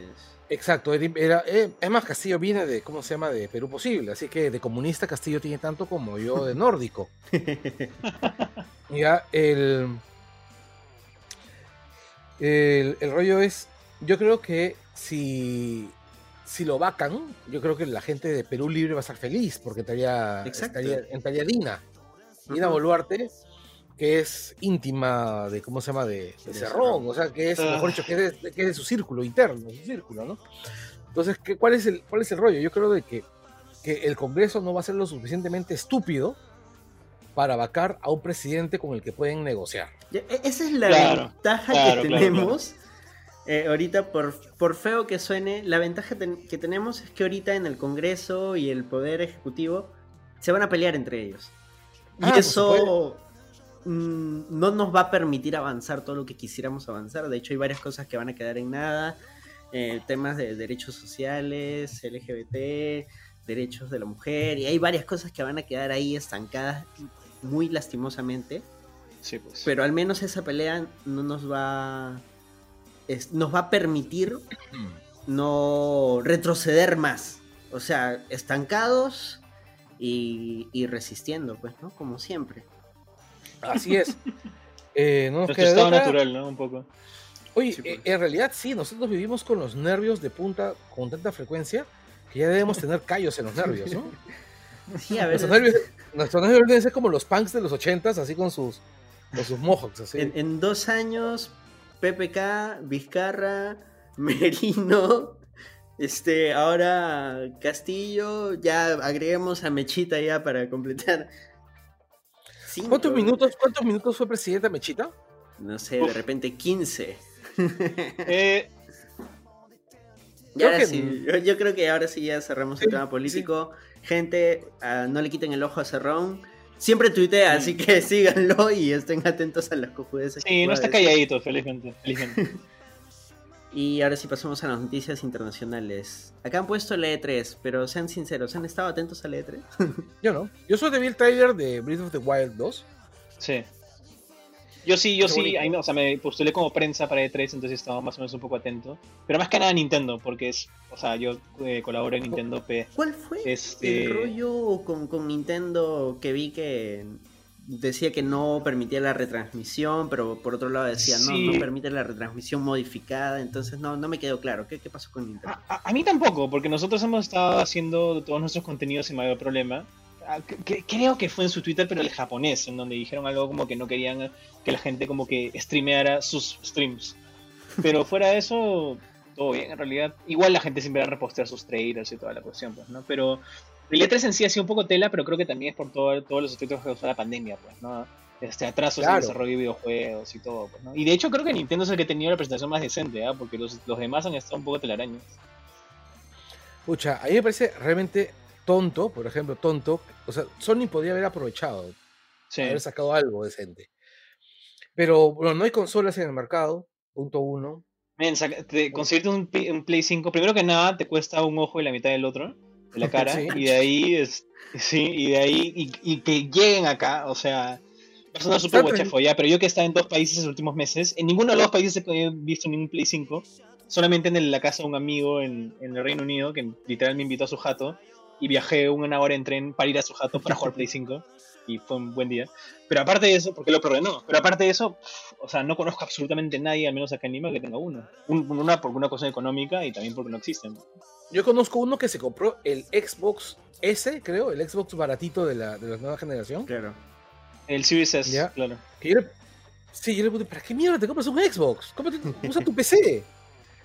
Ah, verdad que Bueno, acá, bueno, no, creo que no ven el video, o sea, la gente no ve el video, pero acá hay un Xbox One, acá mío, sí. mío. Pero esto es una PC. Ah, ya lo vi. yo Sí. O sea, ¿entiendes? O sea, el, el, o sea, mi punto es, si te quieres comprar un Xbox, perfecto, mm. cómprate un Xbox. Pero lo que yo voy es que yo no entiendo cuál es, cuál es la, la utilidad de tener otra plataforma, una plataforma que corra Windows si tienes la, la, ¿cómo se llama? La PC Master Race. Pero es que, Carlos, hay gente que en realidad la compu la usa para temas específicos, ¿no? Y, no le da la vida ni, ni, la caña como para ponerse a repotenciar la computadora. Es más fácil comprarte una consola que ya viene todo seteado, instalado, todo. Eh, porque es una consola para videojuegos, pues, Carlos. Bueno, este, yo quiero una. Sí, creo, que es, creo que es una cuestión psicológica, ¿no? O sea, yo conozco un montón de gente que me dicen, para mí, la computadora es para trabajar. Entonces no quiero tener mis hobbies en el lugar donde trabajo. O también una cuestión de dinero, porque hacerte una, una PC bien, bien bacán es carísimo también. sí, eso, sí es cierto. Ahora, eh, no he visto una PC5 en Lima. No he visto una PC5 en Lima. Eh, yo creo que. Es, es este, más. La que sortea Philip Chujoy nomás. ah, no. vi una entonces en vivo, recuerdo, porque me gané un sorteo de JP y JP chambea con Philip, entonces vino la móvil de Philip a dejarme mis politos. La móvil. Y, vi, y cuando abrieron la móvil, vi una Play 5. y, y luego lo cerró. Y ya no la volví a ver. Pero no, JP creo que sí tiene. JP creo que streamea. O sea, yo veo los streams, pero no, no me he puesto a reparar si lo hace desde la Play 4. Claro, ¿de qué consola es? Desde, claro, desde la Play 4 a la Play 5. Yo estoy pensando necesariamente si es que me conviene comprarme una Play 5 porque, o una, porque lo que yo juego casi no hay, no hay en consola. Ya, claro, que si es más de PC. Bueno, honestamente no me siento tan mal por no tener la Play 5 porque en realidad, o sea, incluso mi pata que les digo que sí tiene una, o sea, creo que tiene dos juegos, ¿me entiendes? O sea, no, no está sacando nada particularmente alucinante, ¿no? Claro, o sea, mira, yo juego Pro, Evolution Soccer, que, que es, para mí es vital. ¿Ya? Y juego Civilization Europa Universalis. ¿Cómo juegas Civilization o Europa Universalis en una, en una, en una consola? Complicado. Claro. Necesitas teclado y ratón. No sé, hay gente que se acostumbra, Carlos. no, no, estos juegos te dije, necesitas teclado y ratón. No sé. No sé, yo nunca he tenido tanta tecnología. No, mi, P, mi PS Classic a la justa. Tienes que escribir. Tienes que escribir. Eso, eso es Ahora, pero sí me gustaría porque también he visto cosas. Por ejemplo, hay, hay un solo juego de. Hay dos juegos de Xbox que a mí me harían comprar la Xbox. Si es que no hubiesen para PC. Claro. Que son este Oni, Ori. Ah, Ori and the Will of the Wisps, sí, el, sí, el primero también, ¿no? Sí. Ori, que me parecen juegos bellísimos. Uf. Que también en Switch, ¿ah? no solo para Xbox. ya, yo, no, yo no compraría una Switch, por ejemplo. Uf, yo le he sacado todo el juego del mundo. No, no, yo, yo cuando me he reunido con amigos y, hay una Switch ahí, le he pasado de la puta madre con la Switch, pero me parece que es una plataforma para juegos sociales. Y bueno, en realidad no tenemos tantas noticias sobre el E3 nosotros, pero donde sí pueden entrar es a surtido.p para ver. Ellos sí han estado cubriendo los demás paneles de la E3 y también tú nos dijiste que estás cubriendo para Nintendo. Sebastián.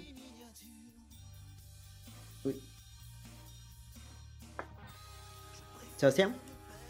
Sí, no sé qué fue, estoy acá otra vez. Sí, este, ¿Dónde podemos ver también lo que tú has podido cubrir del evento? Ah, ya, este, en Nintendo.pe, que es una de las, de las webs donde colaboro, ahí, ahí fue que me aceptaron como prensa para el E3, hemos estado ahí chequeando todo lo que hay, principalmente de, Nintendo, pues no, la, el Nintendo Direct que hicieron hoy día, con todos sus anuncios, que dentro de todo fue bastante breve y conciso, pues no, fueron menos de 40 minutos y anunciaron todo lo que tenían que anunciar y había unos, este, unas noticias inesperadas, ¿no? Como un nuevo Metroid en 2D, este, como los juegos de Advance... Metroid 5, Metroid Dread. Y este, los juegos de Advance Wars me de un huevo. Advance que ahora salen para la Switch. Sí, no, Metroid va a ser brazo. Aparte que es como que pretender algo hasta que salga Metroid Prime 4, pues, ¿no? Eso es bacán.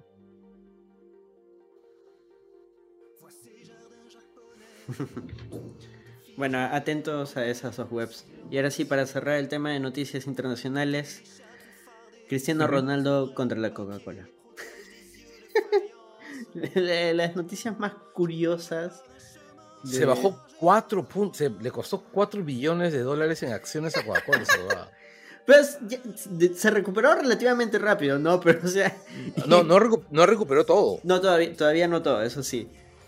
Pero, Es, es, curioso como el auspiciador de la Eurocopa pone ahí sus dos botellitas de Coca-Cola. Imagino que la gente de de, marketing y publicidad fueron a tomarse un cafecito. Volvieron a la oficina y ya los estaban gran puteando. Bueno, todo el mundo sabe que Cristiano Ronaldo detesta la Coca-Cola, pues no o detesta las bebidas carbonatadas. Es un, es un tipo que siempre se ha pronunciado a favor de la, de la alimentación saludable. Él mismo ha declarado que a su hijo le prohíbe tomar bebidas gaseosas y comer comida chatarra, ¿no? Dice, aunque a veces lo hace escondidas, ¿no? Claro. Pero claro. este, bueno, es un niño, ¿no? O sea, no va a dejar de hacerlo. Sí, pues. Y, o sea, que, o sea, está bien, entiendo que puedes estar a favor, pero no puedes joderle la vida al chivolo, ¿no? o sea, de vez en cuando, ¿no? Que sea como, como premio. Pero el rollo es que eh, a mí sí me pareció divertido ver a, Cristiano Ronaldo mover las botellas de gaseosa así con asco, las tocó todavía. Sí, sí. Y coger una botella de agua. agua. Dijo, agua, no Coca-Cola, ¿no? y, encima una botella de agua sin marca. Y que, y que un gesto así te, haga toda una caída. ¿Ven, ¿Ven lo sensible que es la economía, gente? Claro, o sea, es, es este. No, el asco con el que dijo, ¿no? Agua sí, Coca-Cola no. Bueno, nos enseña mucho, enseña mucho sobre el tema de, de por qué baja el dólar, por qué sube el dólar. Sí, o sea, al final hay varios factores que influyen en la bolsa, pero cosas así también, o sea, cosas así que uno dice, pero qué mierda está pasando acá, también influyen de, esa manera, se han perdido un chupo de plata en el valor de sus acciones, que bueno, ya las están recuperando porque, bueno, es Coca-Cola, ¿no? O sea, difícilmente Coca-Cola se quedaría de brazos cruzados y terminarían quebrando por un tema así, ¿no? Uy, si ellos van a tener harta plata y bien guardadita, no creo que pase nada. Claro. bueno, brindemos con una Coca-Cola y pasemos al tema central. Uy.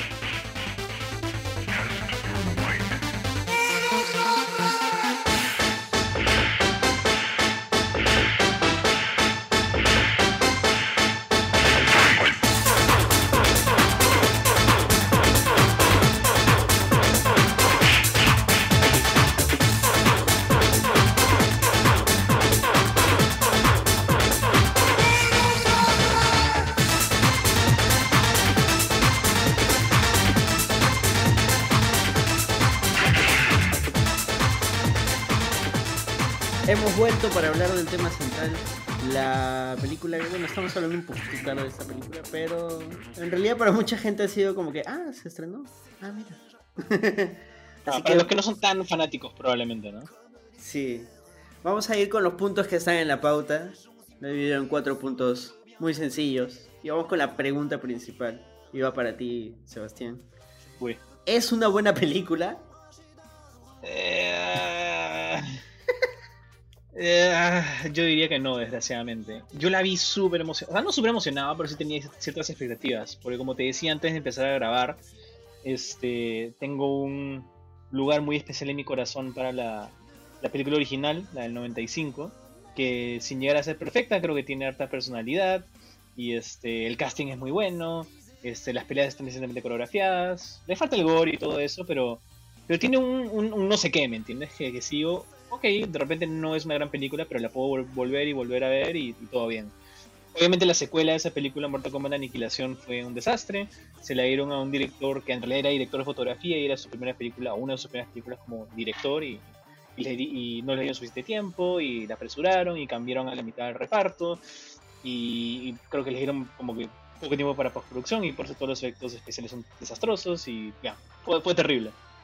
Entonces dije, bueno, año 2021, tantos años después de estas películas, con todos los juegos que han salido, todo el lore que hay, y este y el hecho de que ahora los videojuegos son como que un medio más mainstream o más respetado entre comillas, podrían hacer más acá, pues, ¿no? Y claro, hay, digamos, aspectos técnicos en los que obviamente esta película es mejor que las anteriores, porque ha pasado el tiempo. Pero honestamente, si tú no sabes nada de los juegos, no vas a entender ni pío, ¿me entiendes? O sea, la película no tiene absolutamente ningún interés en nadie que no sepa de los juegos. Y si no, si no, sabes, si no sabes diferenciar a Sub-Zero de Scorpion, bueno, te fregaste, ¿me entiendes? Este, eso, y no es necesariamente, digamos, publicidad engañosa, pero medio que sí dependieron un poquito de, del Scorpion de Hiroyuki Sanada, que es este gran actor japonés, y de este, del, del Sub-Zero de Joe Taslim, que es este gran este actor y artista marcial este, que ha salido en películas como The Raid. Para decirte, esta es la historia centrada en ellos, y efectivamente las mejores partes de, la película son las escenas entre ellos. Lo malo es que son como 10 minutos al principio y 10 minutos al final. Y el resto de la película no, no, pues, Oye, no, funciona. pero las escenas de ellos dos son brutales. Son bravazas. Yo dije, ¿por qué, no nos no nos dieron esta película? ¿Me entiendes? ¿Por qué, ¿Por qué, nos dieron una película sobre un personaje que no sale en los juegos, que tiene el carisma de Misia y que, y que no era necesario que estuviera ahí? ¿Me entiendes? Porque hasta la película original pudo utilizar a Luke Kang este, y al, sí, en realidad más a Johnny Cage como estos personajes que no saben nada de, de Mortal Kombat y que aquí son como que la como que el personaje que representa al público en la historia, pues ¿no? a, quienes tienen que explicarle todo el lore y todas las reglas y van conociendo este mundo poco a poco, el mundo de estos dioses y el combate mortal y toda la cuestión. No necesitabas un personaje X, un peleador de MMA por alguna razón, que encima no tiene ningún tipo de proactividad en la narrativa. O sea, se pasa la película, o sea, toda la película le sacan la eh, mugre. Es súper reactivo, ¿no? Es súper reactivo y encima no gana peleas.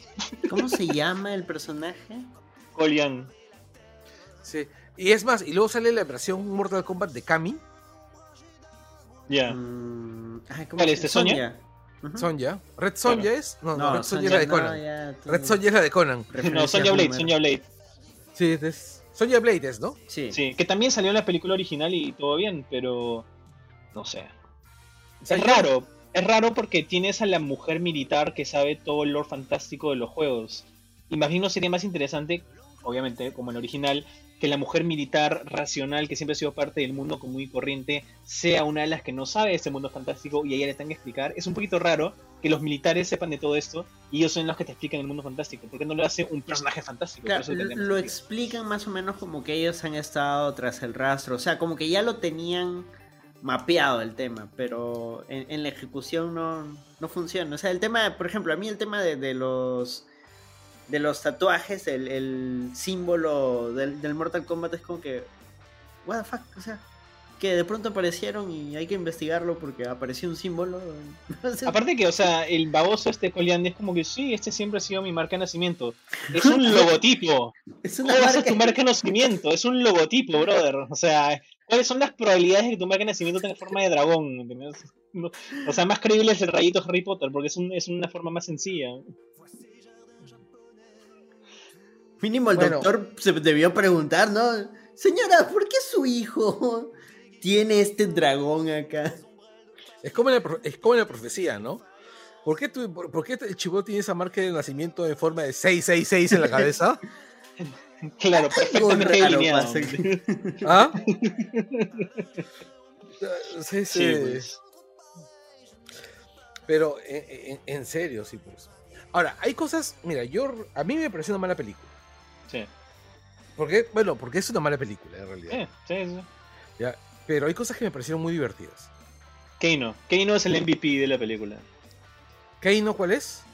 El australiano que se pasa la película insultando a medio mundo. Ah, claro, este, ¿cómo se llama? El, el Capitán Boomerang de esta película. Claro, que es, en realidad el actor es un actor de stand-up, un actor cómico australiano. Este, y se nota, pues, porque el pata tiene todo el carisma que el resto no tiene. Pues. Sí, claro, claro. Y, hace su referencia, su, su chacarrilla.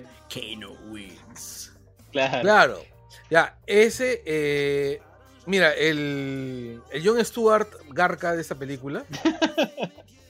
no, en realidad el cyborg de cómo se llama low cost Jax. de la película. Jax. Sí. También tenía su, su carisma.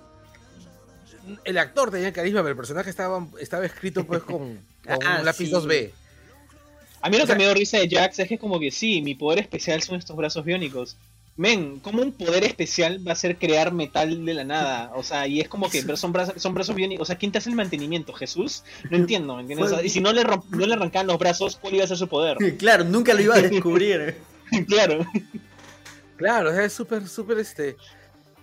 Pero ya, más allá de esa vaina, me parecía gracioso. El actor era gracioso y después apareció este personaje de World of Warcraft no es de World of Warcraft. Mira, parecía una mezcla entre uno de los de los de los de los orcos de World of Warcraft junto a uno de los marcianos de Rice, Edward Rice Burroughs.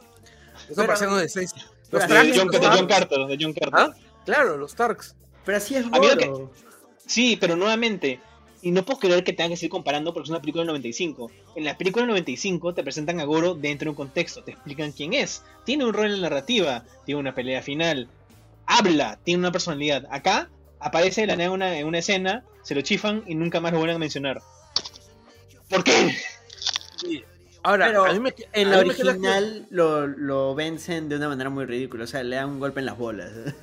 O sea, sí. está bien, pero lo que me refiero es que en la original son personajes. Exactamente, exactamente. Son personajes, no son como que un.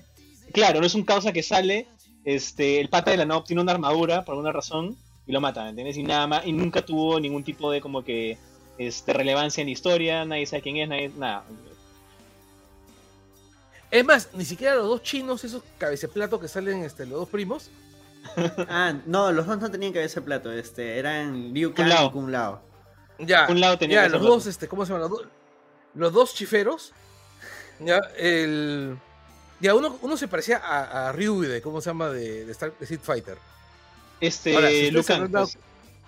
Sí, ustedes se habrán dado cuenta que yo de Mortal Kombat sé ni mierda. ¿Ya? Eh, a lo que digo es que esos huevones no existían, no tenían personalidad, o sea, estaban dibujados. Yo tengo una teoría, y es que en realidad para la película no iban a ser primos, iban a ser pareja pero arrugaron y los pusieron como primos.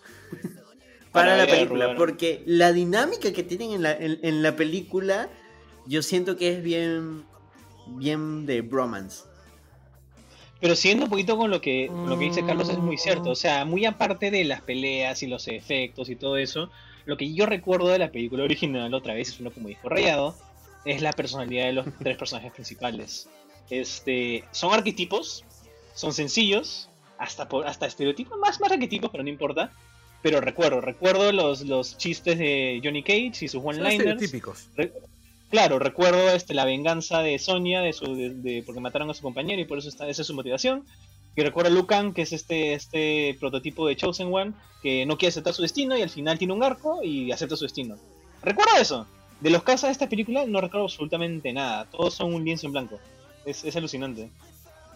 Ya, pero con todo lo, que están mencionando, sobre todo tú, Sebastián, que sí conoces más del videojuego, ¿le hace justicia al videojuego? O sea, es una. Ya vimos que es una mala película, entonces es una mala adaptación. Yo creo que le hace justicia a nivel superficial, insertando, easter eggs que de repente los fanáticos van a, reconocer, personajes reconocibles de juego, todos bien La patadita que le hacía Liu Kang a Kai, ¿no? Claro, que dicho sea paso también sale en el original, así que tampoco es tan revolucionario. Y claro, todos están caracterizados bien, lucen como deben ser, este, etc. Y mencionan un montón de cosas que no son relevantes para la trama, pero que los fans es como, ah, yo reconozco eso, ¿me entiendes? Pero el problema es que todo, nuevamente, todo es a nivel superficial. Entonces, si no eres fan, te va a dar lo mismo.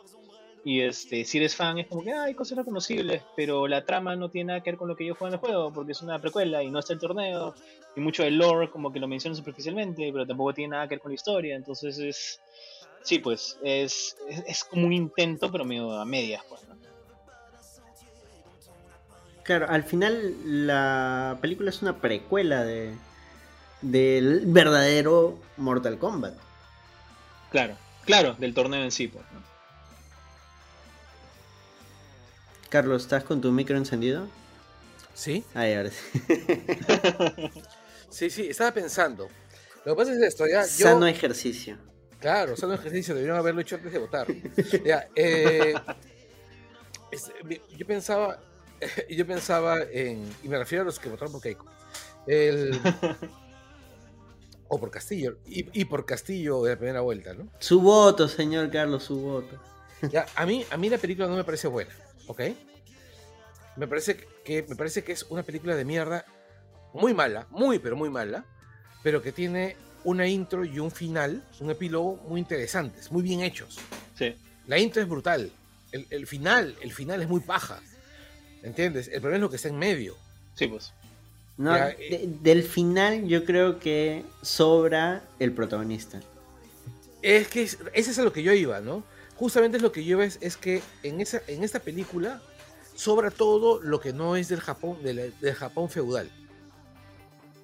Y por eso yo pensaba, de repente tú podías haber hecho una película sobre Mortal Kombat, una precuela, que contara el, el origen de la rivalidad entre Sub-Zero y Scorpion Y lo convertías en una cosa, pues, así como el puño de la estrella del norte, ¿no? O sea, un, una, historia, una cosa histórica, este, eh, que te cuente, pues, la rivalidad de clanes, o sea, un fuloro por ahí de época que se centra en esos personajes, cómo ascienden, cómo ascienden y todo lo demás.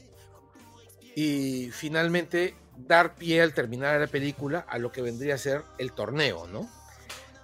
Sí, hay un rollito de eso en la intro, ¿no? Porque, o sea, eh, Sub-Zero es chino. Claro, y el otro es japonés. Y Scorpion es japonés. y hay un rollo, o sea... Siento que trataron... O sea, sí, es que se quedan en lo superficial, pues, ¿no? O sea, como que te mencionan, eres de un clan, yo soy el otro, y nos odiamos, y ahí muere. no, sabes por qué, no sabes qué, qué, consiste cada clan, de dónde vienen, a dónde van, porque se odian, ¿me entiendes? Es como que te lo dicen, se mechan, es bravazo, pero tú dices, ya, entonces el, el resto de la pena nos dirán de dónde salió todo esto, pero no.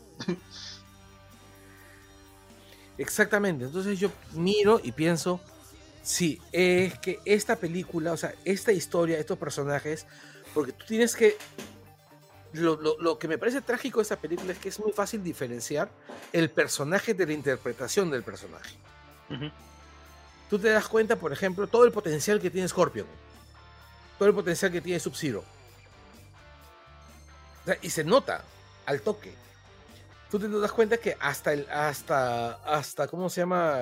Blade tiene, tiene, tiene, o sea, los personajes, incluso los personajes menores, ¿no? Eh, digamos, los peleadores genéricos que han usado como personajes durante toda la película. No me acuerdo los nombres, los chinos, los dos este, repartidores, este, ¿cómo se llama? Del Raiden y Kung Lao y Lucan también. ¿Qué es lo peor? Que no son personajes menores en, en, el juego y en la película anterior, o sea, son personajes mucho, muy relevantes. Claro, Lucan, era el protagonista de la película original y Raiden era como el mentor y era un dios del trueno y acá no, no, o sea, no te dan esa sensación de importancia. Este Oye, Raiden cualquier cosa. No, y ese Raiden es este, es el, el chino que sale en Rogue One, ¿no? No, no, no, es este. Ah, no Wasano, es, es otro. Pero que también es un super artista marcial y actor, pero está desperdiciado, pues, ¿no? Y acá solo puso cara de molesto y le gritaba al protagonista. O sea, yo lo miraba y decía, pero carambas, oye, tú no puedes, o sea, mi, punto es... Los dioses no pueden interferir, cinco minutos después interfiere. Exacto, no, no, mi punto es, uno de los grandes riesgos de hacer películas corales, uno de los grandes riesgos de hacer películas corales es que muchas veces no le vas a dar ni el tiempo de protagonismo, ni el tiempo, ni vas a tener el tiempo para desarrollarlos. Claro. cuando tienes demasiados personajes corres ese riesgo, ¿no? Y yo creo que acá lo corrieron y fallaron. Sí, pues. Sí, pues. Le dieron 10 minutos de desarrollo a Scorpion y a Scorpion y Sub-Zero y lograron desarrollarlos con 10 minutos de desarrollo. Ya, ni eso le han dado a los demás. No, pues. Y nuevamente, no, o sea, si vas Reptile a- por ahí y muere Ah, ¿verdad? toque. Y nuevamente, si vas a insertar un personaje nuevo que no en tiene nada. nada, nada, que ver con los juegos, que es el de Cole Young, hazlo interesante, hazlo diferente, que tenga una personalidad bacán, que tenga un tipo de conexión más allá de lo superficial con los otros personajes. Algo que lo haga distinto y que digas, ah, ok, entiendo por qué tuvieron que insertarlo. Pero acá es como que no, o sea, lo reemplazabas con Johnny Cage y hubiera sido más bacán. Y honestamente, para efectos de la trama, hubiera sido igual que lo que nos bien nos dieron, porque como decíamos antes, ese personaje es recontra reactivo y recontra pasivo, o sea, no hacen nada. Ese, ese era Johnny Cage low cost. Era- telaza. No, ¿Verdad? todos los personajes de ahí eran low cost de algo más. Sí. Todos. Todos. O sea, mira, como te, te- como te digo más, ese cyborg era más misio aún que el cyborg de la Justice League, de la Jax, película. Jax. Jax. Jax. Eh, bu- bueno, la escena en la que le quitan los brazos sí estuvo chévere. Porque está Sub-Zero. Sí, porque le congelan los brazos, pues, ¿no? Sí, y se los claro, engrenan. O sea, sí, ya, esa escena, ya, esa bien, la escena puede ser paja. Hay su momento gore también por ahí en algún momento. Claro, cuando Pero- matan a Kitana. ¿Era Kitana? No, no, no, no, es este Mailina. Ah. No, ni siquiera. Sí era Mailina, la flaca que vuela y que Sí, sí. un lado la parte en dos con su sombrero. Claro, sí. Mi punto es, ya, hay momentos pajas, pero tú dices, pucha. Ya, y yo sé que van a decirme que soy, que, que soy, que soy este, reiterativo en ese punto, ¿ya? Uy, no, vas a mencionar a Snyder.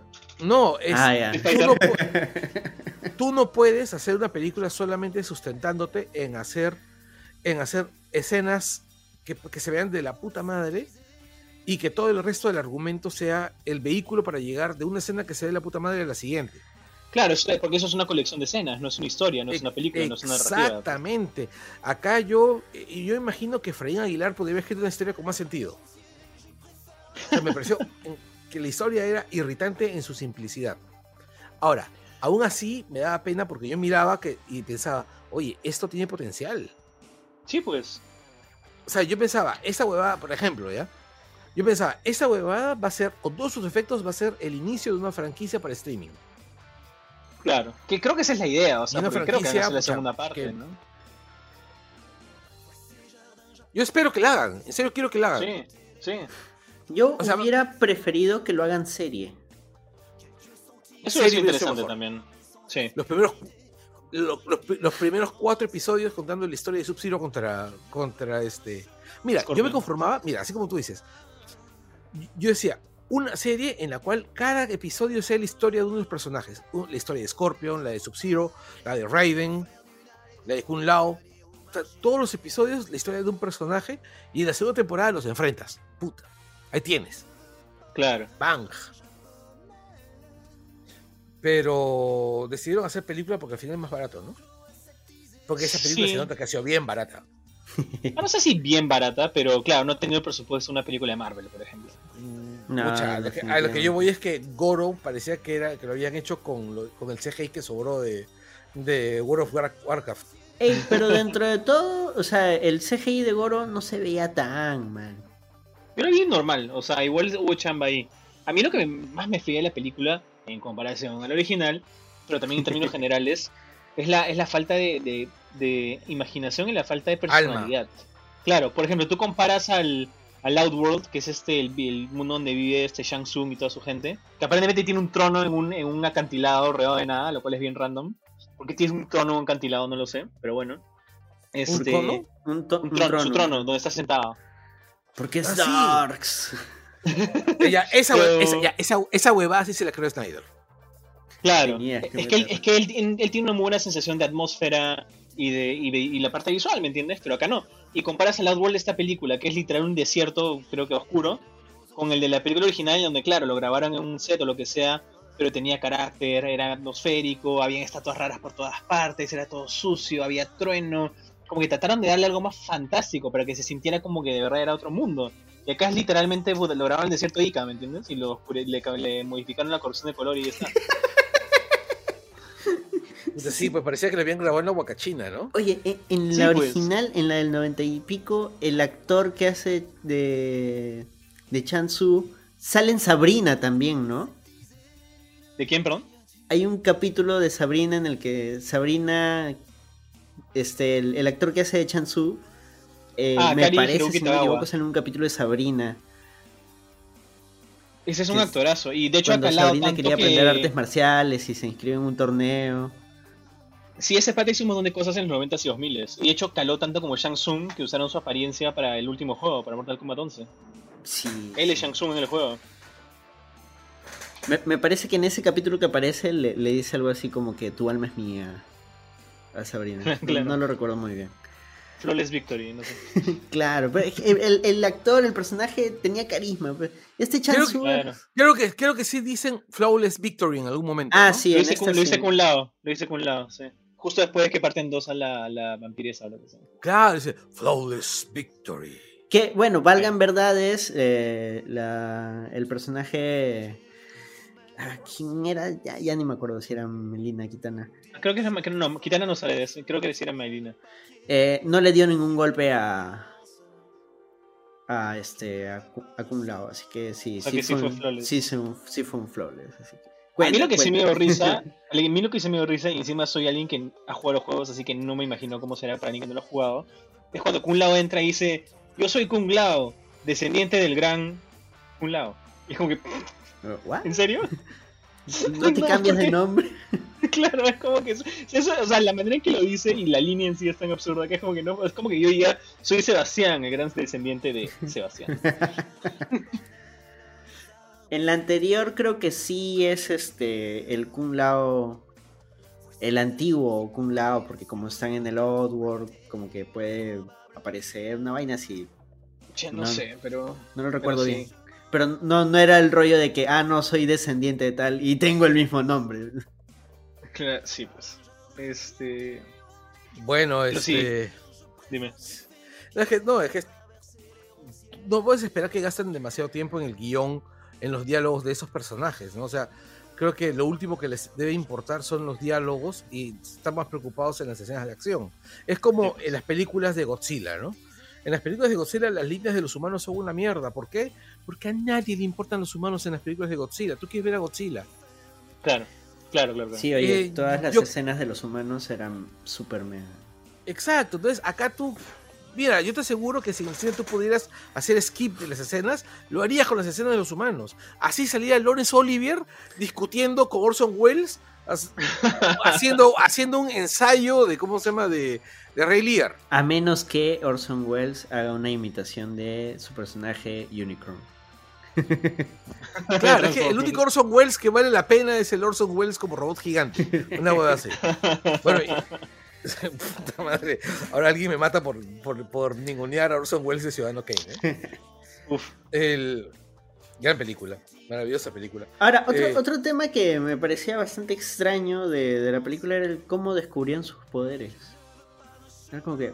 Es que, es que nuevamente no, no hay... ¿Cómo decirlo? No hay proactividad, ¿me entiendes? Es como que... Primero que nada me llegó que la única mujer como que no está invitada al torneo como que, no, todos los hombres somos elegidos, pero tú, mujer, no. Es como que no jodas. Estamos en el año 2021, ¿qué les pasa? Y de ahí la manera, como tú dices, ¿no? En, que encuentran sus poderes es como que de la nada llega. Es como que Kane no se asa, empieza a insultar a todo el mundo porque no le dan su pollo, y de la nada dispara un láser. Es como que, ¿qué? O sea, es gracioso en el momento por el actor. Y claro, cuando le dice, jaja, es mejor que tu poder, y pues sí, es como que me reí, me Es muy gracioso porque el actor es chévere. Pero, y nuevamente, lo de Jax, ¿no? Donde, ¿qué pasaba si no arrancaban los brazos? O sea, ¿le salió una armadura? ¿Por cómo es que su poder es que sus brazos biónicos sean más chapados? No tiene ningún sentido. Y no estoy hablando de sentido en, el, en el sentido estricto de la vida real, sino sentido dentro de la lógica de la historia. El, poder del protagonista es una armadura, o sea, random. O sea, de pronto le creció así como si fuera una mallita y listo. Claro, ¿y cómo se la quita? ¿Me entiendes? ¿Es, como un chaleco? ¿O está pegado a su piel? ¿Se va a poder bañar? O sea, no, entiendo, ¿me entiendes? y le salen estos. A estas armas que sí, no sé cómo se llaman. Que van como. unas cuchillas, al codo y después... Exacto, pero, pero conforme cuchillas. Exacto. Y nuevamente, ¿de dónde salen? ¿Están en la... ¿Están en la armadura o, o es como Wolverine y le salen de la piel? Hay, hay No, ese- yo creo que tienen más sentido los taladros de Gurren Lagan que esa mierda. weón.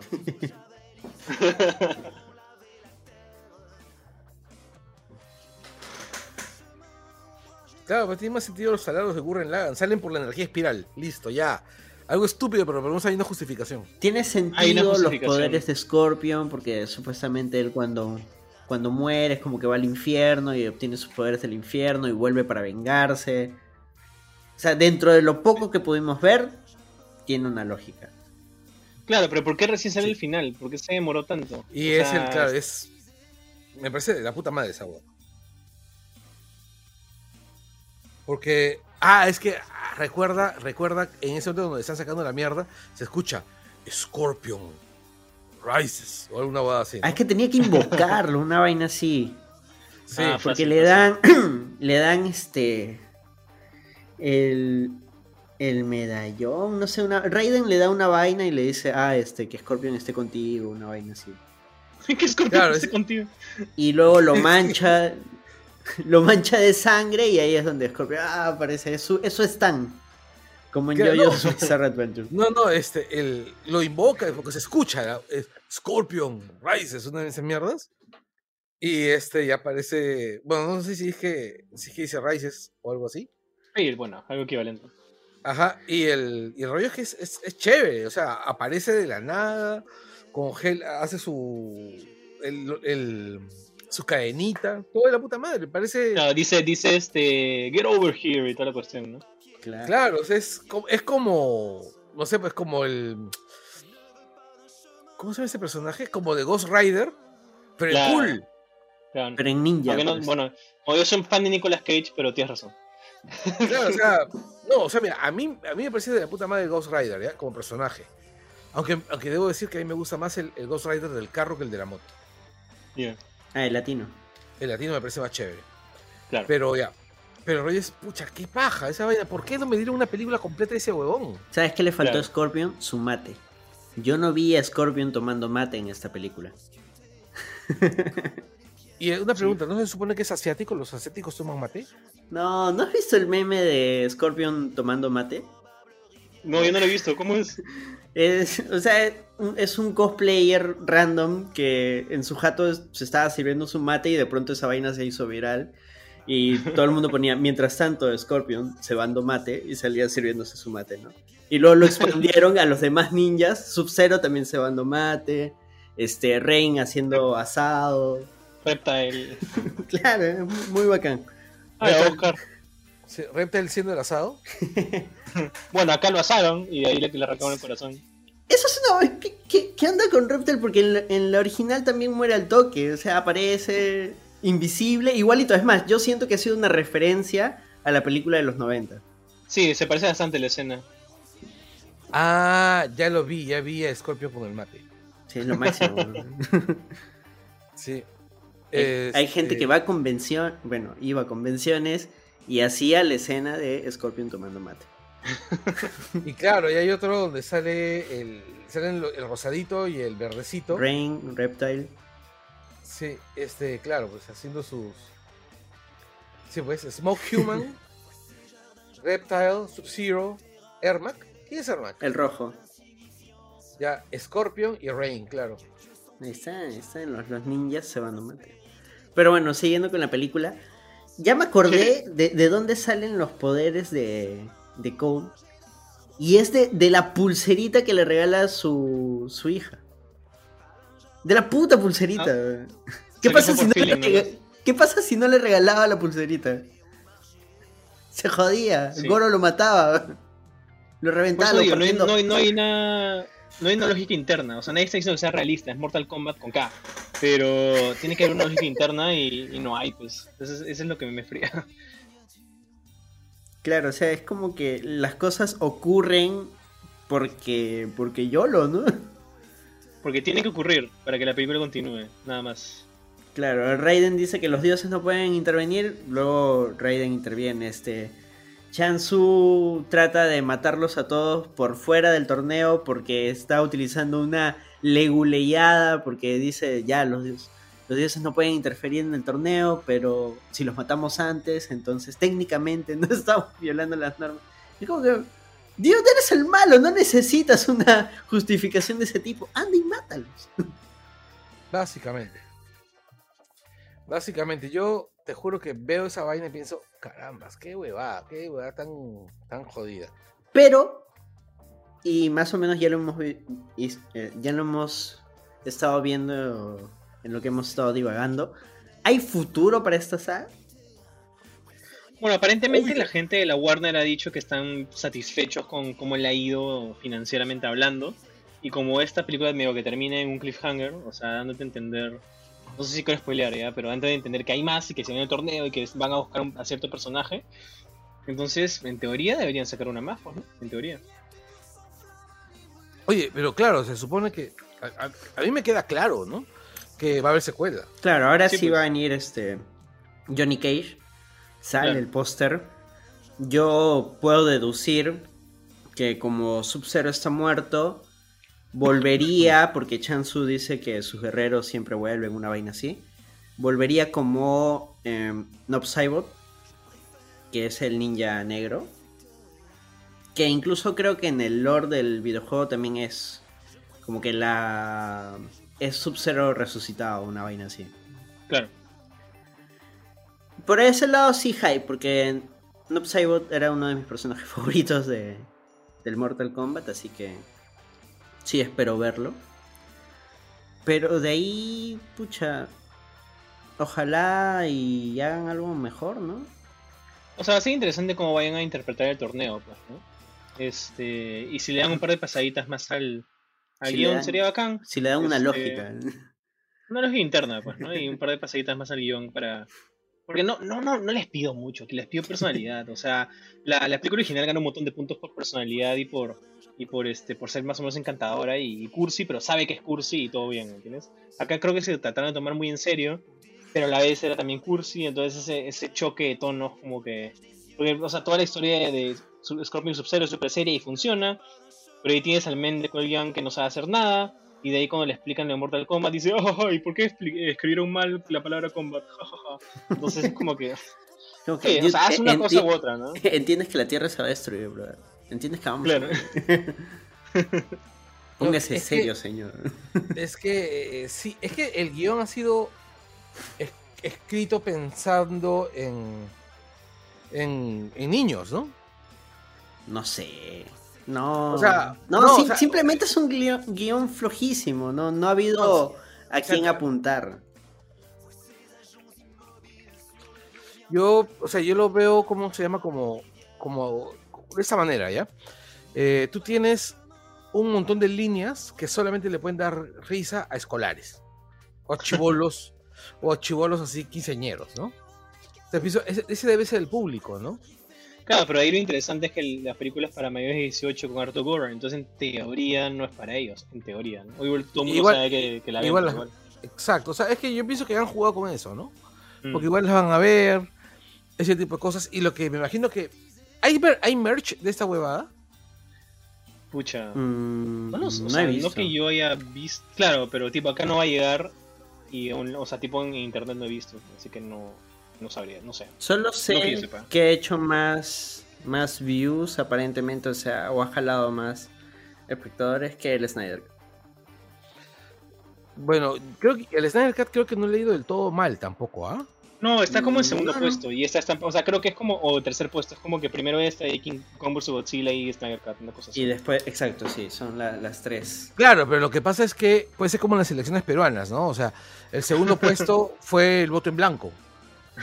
Esta dice. Y, y, Keiko, clasificó con 14%, 13%, o sea, digamos, es como aprobar el año con 11, ¿no? O sea, no tenemos las cifras, las cifras exactas, ¿no? Sí, pues aparte, claro, o sea, los servicios de streaming casi nunca lanzan las cifras exactas, ¿no? Como que siempre me mantienen medio en misterio, como que claro, cifras. La opacidad informativa, ¿no? Exacto. Mira, este, a mí me parece muy, pero muy, muy interesante el hecho de que eh, Warner ya esté pensando en producir películas, o sea, franquicias para el streaming, ¿no? Por ejemplo, eh, hace unos 5 años, o hace 3 años nada más, una película como Mortal Kombat se hubiese pensado netamente para el cine. Claro. Y, y si fracasaba, pues moría, pues, ¿no? Porque tendría, pues, este, en cambio, si la pones en el streaming, las posibilidades de triunfar son muchísimo mayores. Y también el presupuesto que vas a usar es mucho menor. Entonces también te obliga a ser un poquito más creativo. Bueno, también de, dependiendo de la calidad que, esperas de tu producto, ¿no? O sea, hay productos del streaming que, pucha, ves la cantidad ingente de dinero que le han metido y te dices, wow, sí se nota. No, mi, punto era eh, que, por ejemplo, a Mortal Kombat, por más, por más este, devoradora de efectos especiales que, que sea, tú sabes perfectamente que tú no vas a, poner, pues, por ejemplo, no vas a poner a Benedict Cumberbatch en Mortal Kombat, pues, porque es demasiado caro. Sería increíble, pero claro, no va a pasar. ¿Entiendes? O sea, este, tú vas a colocar, pues, este, a, un montón de actores genéricos o artistas de artes marciales, para incluso ahorrarte el, el doble de riesgo, ¿no? Que en realidad tiene sentido, pero claro, ahí te das cuenta, por ejemplo, la razón por la cual la historia de Scorpio y Sub-Zero también dura poco es porque Hiroyuki Sanada y Yuta Sim son caros, especialmente Hiroyuki. Entonces no pueden salir toda la pela. Hay una razón por la cual Hiroyuki solo sale al principio y al final, y probablemente sea relacionada con presupuesto también. Claro, o sea. y otro detalle más es, por ejemplo, porque eso pones a un comediante de, de stand-up de Australia para ser un personaje al cual le vas a dar tantas horas. Creo que es el personaje que más líneas tiene Mm. ¿Ya? Y a los otros, que se supone que son los protagonistas, son huevones que son incapaces de decir una línea sin hacerte sentir vergüenza ajena. yo, algo me dice que en el proceso de post se dieron cuenta de que Kane era el más chévere y como que le dieron más protagonismo a la hora de editar. Porque si no, imagínate cómo sería la pela. Ala, no. Le hubiera ido malazo. No, es que, Sigue. Ah, digo, lo interesante de esta película también es que es una producción, o sea, obviamente es de la Warner y es gringa y todo lo que quieras, pero hace una, no sé si coproducción, pero es, es bien australiana, o sea, la filmaron en Australia, hay varios actores australianos, el mismo, el que hace Kane es australiano, Jessica, McNamee que hace Sonja es australiana, entonces no sé si habrá habido algún tipo de beneficio por haber en Australia o algo así, pues, ¿no? Pero por eso hay un montón de talento... Es más barato filmar en Australia, eh, te, ahorran, te ahorras impuestos también, porque el Estado australiano te te descuenta impuestos, ¿no? Claro, y aparte que no sé si es que, no sé si estaban filmando durante la pandemia, pero si estaban filmando durante, durante la pandemia, allá lo mejoraron, lo, manejaron mejor, entonces probablemente pudieron seguir grabando sin mayores problemas. Claro, son un montón de, posibilidades, ¿no? Son un montón de, de posibilidades que, que, no, que, no, hemos considerado, ¿no? Que, que puede haber pasado, que se, que se pueden haber generado ahí, ¿no? Sí. Pues. Yo, yo francamente o sea, yo no estoy diciendo que la película sea pues una maravilla, porque no lo es. No. pero lo que yo sí creo es que es una película tú la miras tranquilamente una, una tarde, fin de semana. Este, mientras que te comes pues una parrillita con los amigos, mientras que estás cagando de la risa con ellos, tomas tu chelita. Y es el tipo de película que tú miras para decir, mira, mira con juez que está haciendo, puta madre, qué malo es este huevón. Así. Es la dominguera. Claro, como que la miras a medias, ¿no? No tienes que prestar tanta atención. Exactamente, ¿no? Y vas a disfrutar las peleas, que son pajas. Y vas a disfrutar, eh, en realidad, la intro de la película, que es de la puta madre. Claro. Ahora, para ir cerrando, eh, un punto que se lo puedo ceder como a favor la música. Utilizaron básicamente el tema de los 90, lo readaptaron y bastante también de la música incidental que usaron era basada en el tema de Mortal Kombat. Sí, no estuvo mal. O sea, igual como suele pasar con los remixes, prefiero la versión original de los Immortals. Ah, sí, Mortal definitivamente. Pero bueno, aunque se la incluyeron, pues.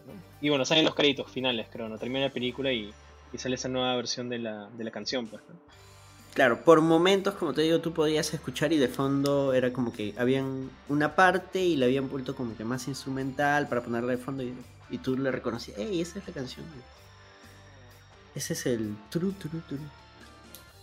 Claro, que es la, es la canción empiladora por excelencia. Pues. Claro. Claro, es, es, la canción de discoteca del centro de los noventas. Es la tonera, pues. esa es. Claro, es, esa es la que tú entrabas a la discoteca Cerebro y puta madre, discoteca cerebro. y escuchabas que estaba sonando pam, pam, Mortal Kombat. Estoy recordando esa vaina. Claro, esto veías pues este al, al mototaxista bailando así rápido. Haciendo los movimientos de, de los personajes de Mortal Kombat. Pero igual, como dice Sebastián, prefiero la, la versión original de la canción, porque la- el nuevo remix, no sé, le falta, le falta fuerza. Le falta alma. Esa, vaina, parece pues, puta, un, un cover de esos este, de Bossa and, Bossa and Beatles. Parece que es, parece, claro, es que parece la- el, el tecno de Mortal Kombat versión Starbucks. No, un, un tiempo se puso de moda todo versión chill out. Ya, esta Claro. vaina era. era Pero Mortal no, Kombat- no es chill out, sí, es- sí es, sí es movido, pero no tiene la fuerza de la música por, es- techno. por eso, pues por eso suena como lo- algo que tú escucharías en, en Starbucks. Mm, No, sí, suena uno de los un compilado del Starbucks. sí es más movidito para un Starbucks, Carlos, Tampoco No, el. Starbucks, te ve- el Starbucks te vende tus compilados donde a veces te ponen huevadas que no esperas. Mm, no sé, o sea, sí lo escucharía. Por ejemplo, cuando fui al vivo por el rock, ya no me acuerdo qué número, que vino un pata de estos de música electrónica. Ah, no me acuerdo cómo se llama. Bueno, vino uno que está de moda. Ya, la- el nuevo remix va por esa línea. O sea, este, esta nueva música electrónica es toneable, sí, es bailable. Pero yo siento que, que le falta, le falta el tecno, pues le, le falta ese, ese, ese sabor a, años 90, ese sabor a, así a, a choque económico. No te preocupes, ya se viene otro. Ya se viene, ya No. se viene el otro. no digas. Yo creo que ese es un buen resumen de la película. O sea, no, no puedes tomarte Mortal Kombat como franquicia, como, como historia tan en serio. Pues no, no es el Señor de los Anillos. Tiene que, tiene que ser un poquito cursi. Y creo que esta película se toma muy en serio a sí misma. Y cuando es cursi no lo es de la mejor manera. Y en realidad el único personaje que parece estar divirtiéndose es Keino. Y el resto están súper serios. Pues, ¿no? Entonces, y eso se nota hasta con la música, cosa como con esta nueva versión de la canción. Entonces, no sé, ojalá la, siguiente película es un poco más. trate de divertir más, pues, ¿no? O sea, y no, no es como que, ah, eso es una cuestión súper seria. Cuando en realidad, no. O sea, es un torneo de artes marciales donde todo el mundo se saca la mugre y se arranca espinas, ¿me entiendes? Y arrancan brazos. Claro, el chiste del videojuego incluso era ese, ¿no? Que era el videojuego donde podías ver sangre. Claro, Claro, sobre todo en la versión para Sega. claro, Sí, el, el, Mortal Kombat está- 1. Sí, porque yo recuerdo que yo tenía Sega y, y tenía el juego. Y Claro, el Mortal Kombat 1 este, estaba censurado en, en el Super Nintendo y ahí en Mortal Kombat 2 ya no. Pero claro, en el 1 se, Sega. O sea, en el, en el 1 también la versión de Sega estaba censurada, pero te, te venía con un código con el que podías activar la sangre. Ah. sí, sí, sí, sí, sí. Pero bueno, es una película a la cual no le podemos sacar más, más contenido, creo. Este, al final Daniela no se pudo unir por Sí. temas de chamba, así que muchas gracias Sebastián por... Por tu tiempo. No, sí, claro, cuando quieran. Ha sido bacán. Sí, sí, Ah, ha te, estado, fregaste, te vamos a tomar la palabra. Sí, ¿no? ha estado bastante divertido, la verdad. Y, pero aunque creo que hemos hablado más de, de Keiko que de Mortal Kombat, este programa se va a llamar El Kino Mortal. Listo. Esa es. Keiko una- Combat. Keiko Kino Combat. con K. Claro, Claro, pues, El- que- An- antes de irnos, eh, recomendaciones, algo que hayan estado viendo, algo que hayan estado escuchando últimamente. Uy, uy, uy, yo sí, yo he estado leyendo. Hace unos días encontré en, en, este, en Instagram que alguien estaba vendiendo libros, ¿ya? Y entre ellos me compré unas, unas obras completas de Lovecraft. Eso. A, a 60, a ses- sí, oye, a 60 lucas, baratito.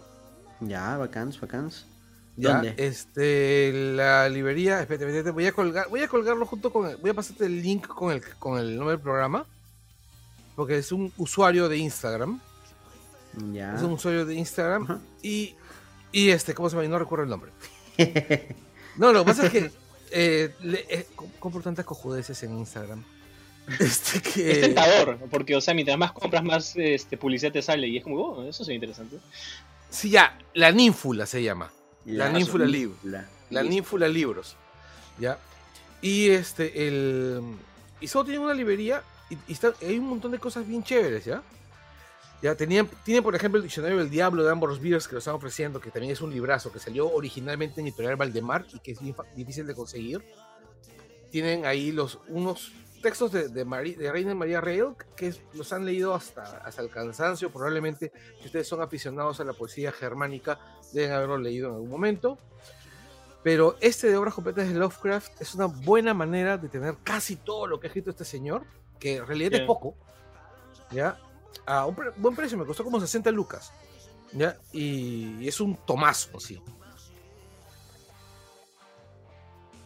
Y bueno, es, es, Lovecraft. Si ustedes han leído algo de Lovecraft, este eh, van a identificar rápidamente cuáles son los mejores relatos. Mi favorito es En las montañas de la locura. Puto Guillermo del Toro de mierda, no debes la maldita película. Ah, la quería adaptar así, la estaba tratando no te año. nada, y de ahí, o sea, la, iba a hacer y de ahí no sé qué película salió donde dijo como que no, se parece mucho a Montañas de la Locura, y no voy a hacer la pela. Y como no. Sí, claro, sí, no me acuerdo con qué película fue. Sí. Pero yo imaginaba a Guillermo del Toro haciendo las montañas de la locura de haber sido la huevada más descocada de la tierra. Maldito Guillermo del Toro. ya. Tú, Sebastián, ¿alguna recomendación? Recomendación. Este, bueno, películas tenía que ser. Una que vi hace poco y me, pareció muy. Me sorprendió gratamente. Es una que se llama. Es una comedia, para pasar algo un poquito más light, que se llama Barb y Star van a vista del mar, que es una película con Kristen Wiig, que seguramente conocen muchos, que también la. Ella coescribió el guion con, con alguien más, con la otra actriz de la película. Este, y es una comedia absurda pero que me pareció bien divertida. Y, este, y acá no sonaba mucho porque iba a cines, pero típica por la pandemia, al final salió directamente a digital el año pasado en Estados Unidos, pero no a streaming, sino como esto de alquilar por digital, que acá en, Perú no se usa mucho. Entonces acá no sonaba mucho. Pero la vi y de verdad que me divertí un montón. Es, es bien, es, es bien graciosa, humor súper absurdo, pero a propósito obviamente. Este, y sin llegar a ser como que, o sea, no es para mayores 18, ¿no? Entonces no es como que súper, este, o sea, no es maleada, no es maleada. No es maleada. Eh, y aparte de que el, el, que me sorprendió en esa película es el, sale Jamie Dornan, el pata que hizo de Christian Grey en 50 sombras de Grey. Pero básicamente lo que hace es, o sea, sale en esta película y medio que se burla de, de su condición, digamos, como galán. O sea, se burla de sí mismo y es bien gracioso. Y me sorprendió. Dije, oye, qué bacán por este pata. Tiene, un, poco, sentido el humor. Un poco lo que hizo, este, ¿cómo se llama? Chris.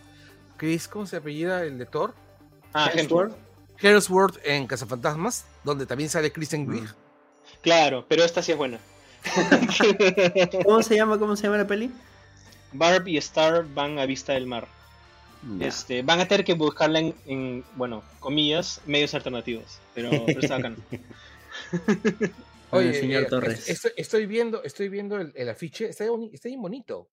No, toda la estética de la pelea es bien bacán, porque se supone que se desarrolla en, tiempos contemporáneos, pero todo es como que medio retro y recontra colorido, hartos pasteles. La dos protagonistas no tienen celulares y lo dicen en un momento y es muy jajaja. Es, no, la estética es bien interesante, o sea, le han metido ahí una propuesta bien, bien específica. Puta madre, voy a verla. ¿Dónde está? Eh, entre comillas, medios alternativos, porque hasta donde yo sé. Ah, la chucha ya. No hay, no hay forma. Como yo siempre digo, yo siempre trato de ver todo legalmente y gracias a Dios tengo trabajo, entonces gracias a Dios solamente puedo pagarlo. Pero si es que no me dan otra alternativa, ya pues no, ¿qué voy a hacer? Oye, estoy viendo las fotos y se ve bien ochentero. Sí, hasta los peinados y todo. Pues. Sí, se ve el principio de los ochentas, los trajes de los botones se ven así barbados. Sí, pues. y es súper... El, el, ¿Este es John Hamm? Eh, no. Yes, Jamie... Jamie Dornan, pues. Claro. Acabo de verlo vestido como, como este, como Don Draper, este, como Don Draper de vacaciones. Sí, sí, sí. Oye, qué bonita, qué, bonita se ven las fotos de esta vaina. Sí, no, de verdad que me, como digo, no sabía nada de la película, la vi y me sorprendió gratamente. Parece, ¿sabes qué cosa parece? Parece cine español. Sí, por la, por la paleta de colores, ¿no? Un poco. Ajá. Sí. Parece cine español. O sea, parece, mejor dicho, parece Almodóvar. Claro. Más, mucho más light, pero sí. sí. Pero, oye, qué paja, voy a verla. Dale, dale. Listo. Y yo les recomiendo para que puedan ver con su familia, con los sobrinitos, con los hijitos, Wish Dragon en Netflix. Es algo así como Aladdin, pero con chinos. Y animado, animado también, ¿no? Sí, o sea, no tiene la mejor animación del mundo, pero sí es bastante bastante bonita la película. Bonito mensaje, divertida, bastante dinámica, eh, personajes entrañables, eh, lo que requiere una película infantil. Bueno, este... ¿Qué ¿Cómo se llama la película? ¿Cuál? ¿La que yo dije? ¿La que dijo Ah, Wish Dragon o El Dragón en la Tetera.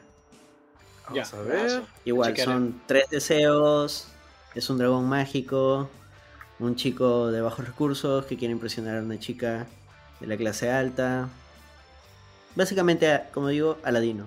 Pero con sus giros y, y todo el rollo dentro de la cultura china, ¿no?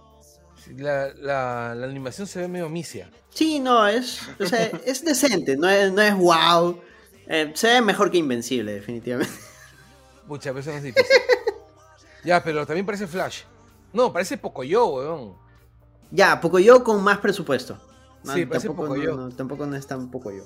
Ya, oye, es John Cho, el pata que es el dragón. ¿Ah, sí? Ah, qué bacán. John Cho es bien infravalorado. John Cho. A mí me gusta como Zulu. Ya. Sí, lo hizo bien. Y aparte que justo lo hizo cuando era más conocido por las películas de Harley Kumar, ¿no? Como este cómico. Y de ahí, salió ahí, lo hizo bien, hasta peleaba bien y toda la cuestión. Claro, sí, sí. Bueno, este, no se ve nada mal, ¿ah? o sea, yo apruebo, ¿ah? voy a descargar. Sí, es, es divertida, está en Netflix, no tienes que... Tengo que descargarla igual para verla, ¿no? Ah, ya. Ah, bueno. Pero sí, este está, divertida, como digo, está como para ver con la familia, así. Oh, qué paja, mira, qué paja ese afiche, mira, en ese afiche, tiene un, tiene un afiche del, donde están todos sentados en el lomo del dragoncito y parece esa foto, donde están todos comiendo además, parece esta foto célebre de los obreros que están sentados en un fierro en la construcción de un edificio, de un rascacielos en Nueva York. Ya, bueno, no, te voy a hacer spoiler definitivamente, pero no termina como Aladdin. Eso sí les puedo decir. Tiene sus propios giros y tiene su, propio corazón, su propia alma, esta película. Bueno, voy a verla, voy a verla. Este, si me, sí, yo también lo voy a checar. yo acabo de ver este Sweet Tooth, ¿ya? Ah, yo, yo, también he estado viendo porque me pasaron la voz para eh, entrevistar a uno de los, a los productores de la serie y a dos de las actrices. Entonces tuve que darme varios episodios así al toque para estar preparado. ya, yo vi, yo, yo leí el cómic, ¿ya? Ah, yo sí no vi, sé que es basado en cómic, pero no, solamente visto la ya, serie. Yo te voy a decir una cosa, el cómic es horriblemente duro. Sí, porque esto no es tan. O sea, esto tiene elementos oscuros, pero no es depre necesariamente. No, no, no, no, no. no. Es, esto es lindo, es cute, es dulce. Claro, claro, claro. ¿Ya? Es triste, sí, pero es más melancólico que triste. Sí, yo también he, visto ya videos que lo comparan con el cómic y ala, el cómic es. Ya, ya. esa vaina, esta huevada parece que lo hubiese escrito Ray Bradbury. Si es que me entiendes, este, si es que me entienden. A su madre. Sí. No, o sea, la, serie parece que le ha escrito Ray Bradbury en el sentido de que es, es triste, pero no demasiado triste. Tiene un sentido luminoso, ¿no? O sea, hay, un aire de esperanza, pues, ¿no? Como que las cosas están mal, pero pueden mejorar. Ya, el cómic es desesperanzado. El cómic lo ha escrito Philip K. Dick. A su madre, ya, ok. El, cómic es la entrada al, este, al inframundo, ¿no? Cualquier tipo de esperanza, déjelo. Ya, te voy, te voy, a decir así. ¿Tú te acuerdas la tercera del planeta de los simios de, del pata que está dirigiendo Batman? Claro, la de Matt Reeves, claro, claro. La, la, segunda, ¿cómo se llama? El final, ¿cómo se llama? ¿Escape del planeta de los simios? Eh, no, la segunda, la primera es Rise, la segunda es... La primera es el planeta de los simios. Claro, claro. Y, y la tercera es Escape, ¿no? No, una que es. Creo que la segunda era War. No, no. War, por tanto, la guerra de los simios, no recuerdo. Pero ya, sí, o sea, sí la recuerdo. la, ya, la última. ¿Te acuerdas la última? La última que sacó. Claro, donde tienen capturados a todos los simios y está un dramón y al final se muere. Bueno, no sé si vale la pena los spoilers, pero se muere César. César. Cuestión, ¿no? claro. Ya, ya. Y, y te que la película es horriblemente triste, toda la película, ¿no? Sí. Ya, el cómic hace que esa mierda sea La venganza de los nerds. Ah, su madre, qué horrible. Ah, la miércoles. El final del cómic es más triste que el final de Planeta de los Simios. Ah, su madre. Porque el final, el final simplemente te dice Ey, no, abandona toda esperanza. te dice abandona toda esperanza. Y ahora sí, yo creo que lo cortamos acá porque Carlos cuando se va en Floro spoilea nomás sin asco. ya pasaron cinco años. pero igual, pues la serie está reciente. No, pero la serie, la serie, la serie vean la caramba. Sí, ahora sí. Nuevamente, muchas gracias, Sebastián. Eh, gracias también a ti, Carlos. Eh, un fuerte abrazo y saludo a Javier, Sol y Daniela que no pudieron estar el día de hoy, pero volverán en la siguiente edición de Langoy. Y esto fue el Langoy del Kino Mortal. Muchas gracias. Adiós. Gracias. chao. chao.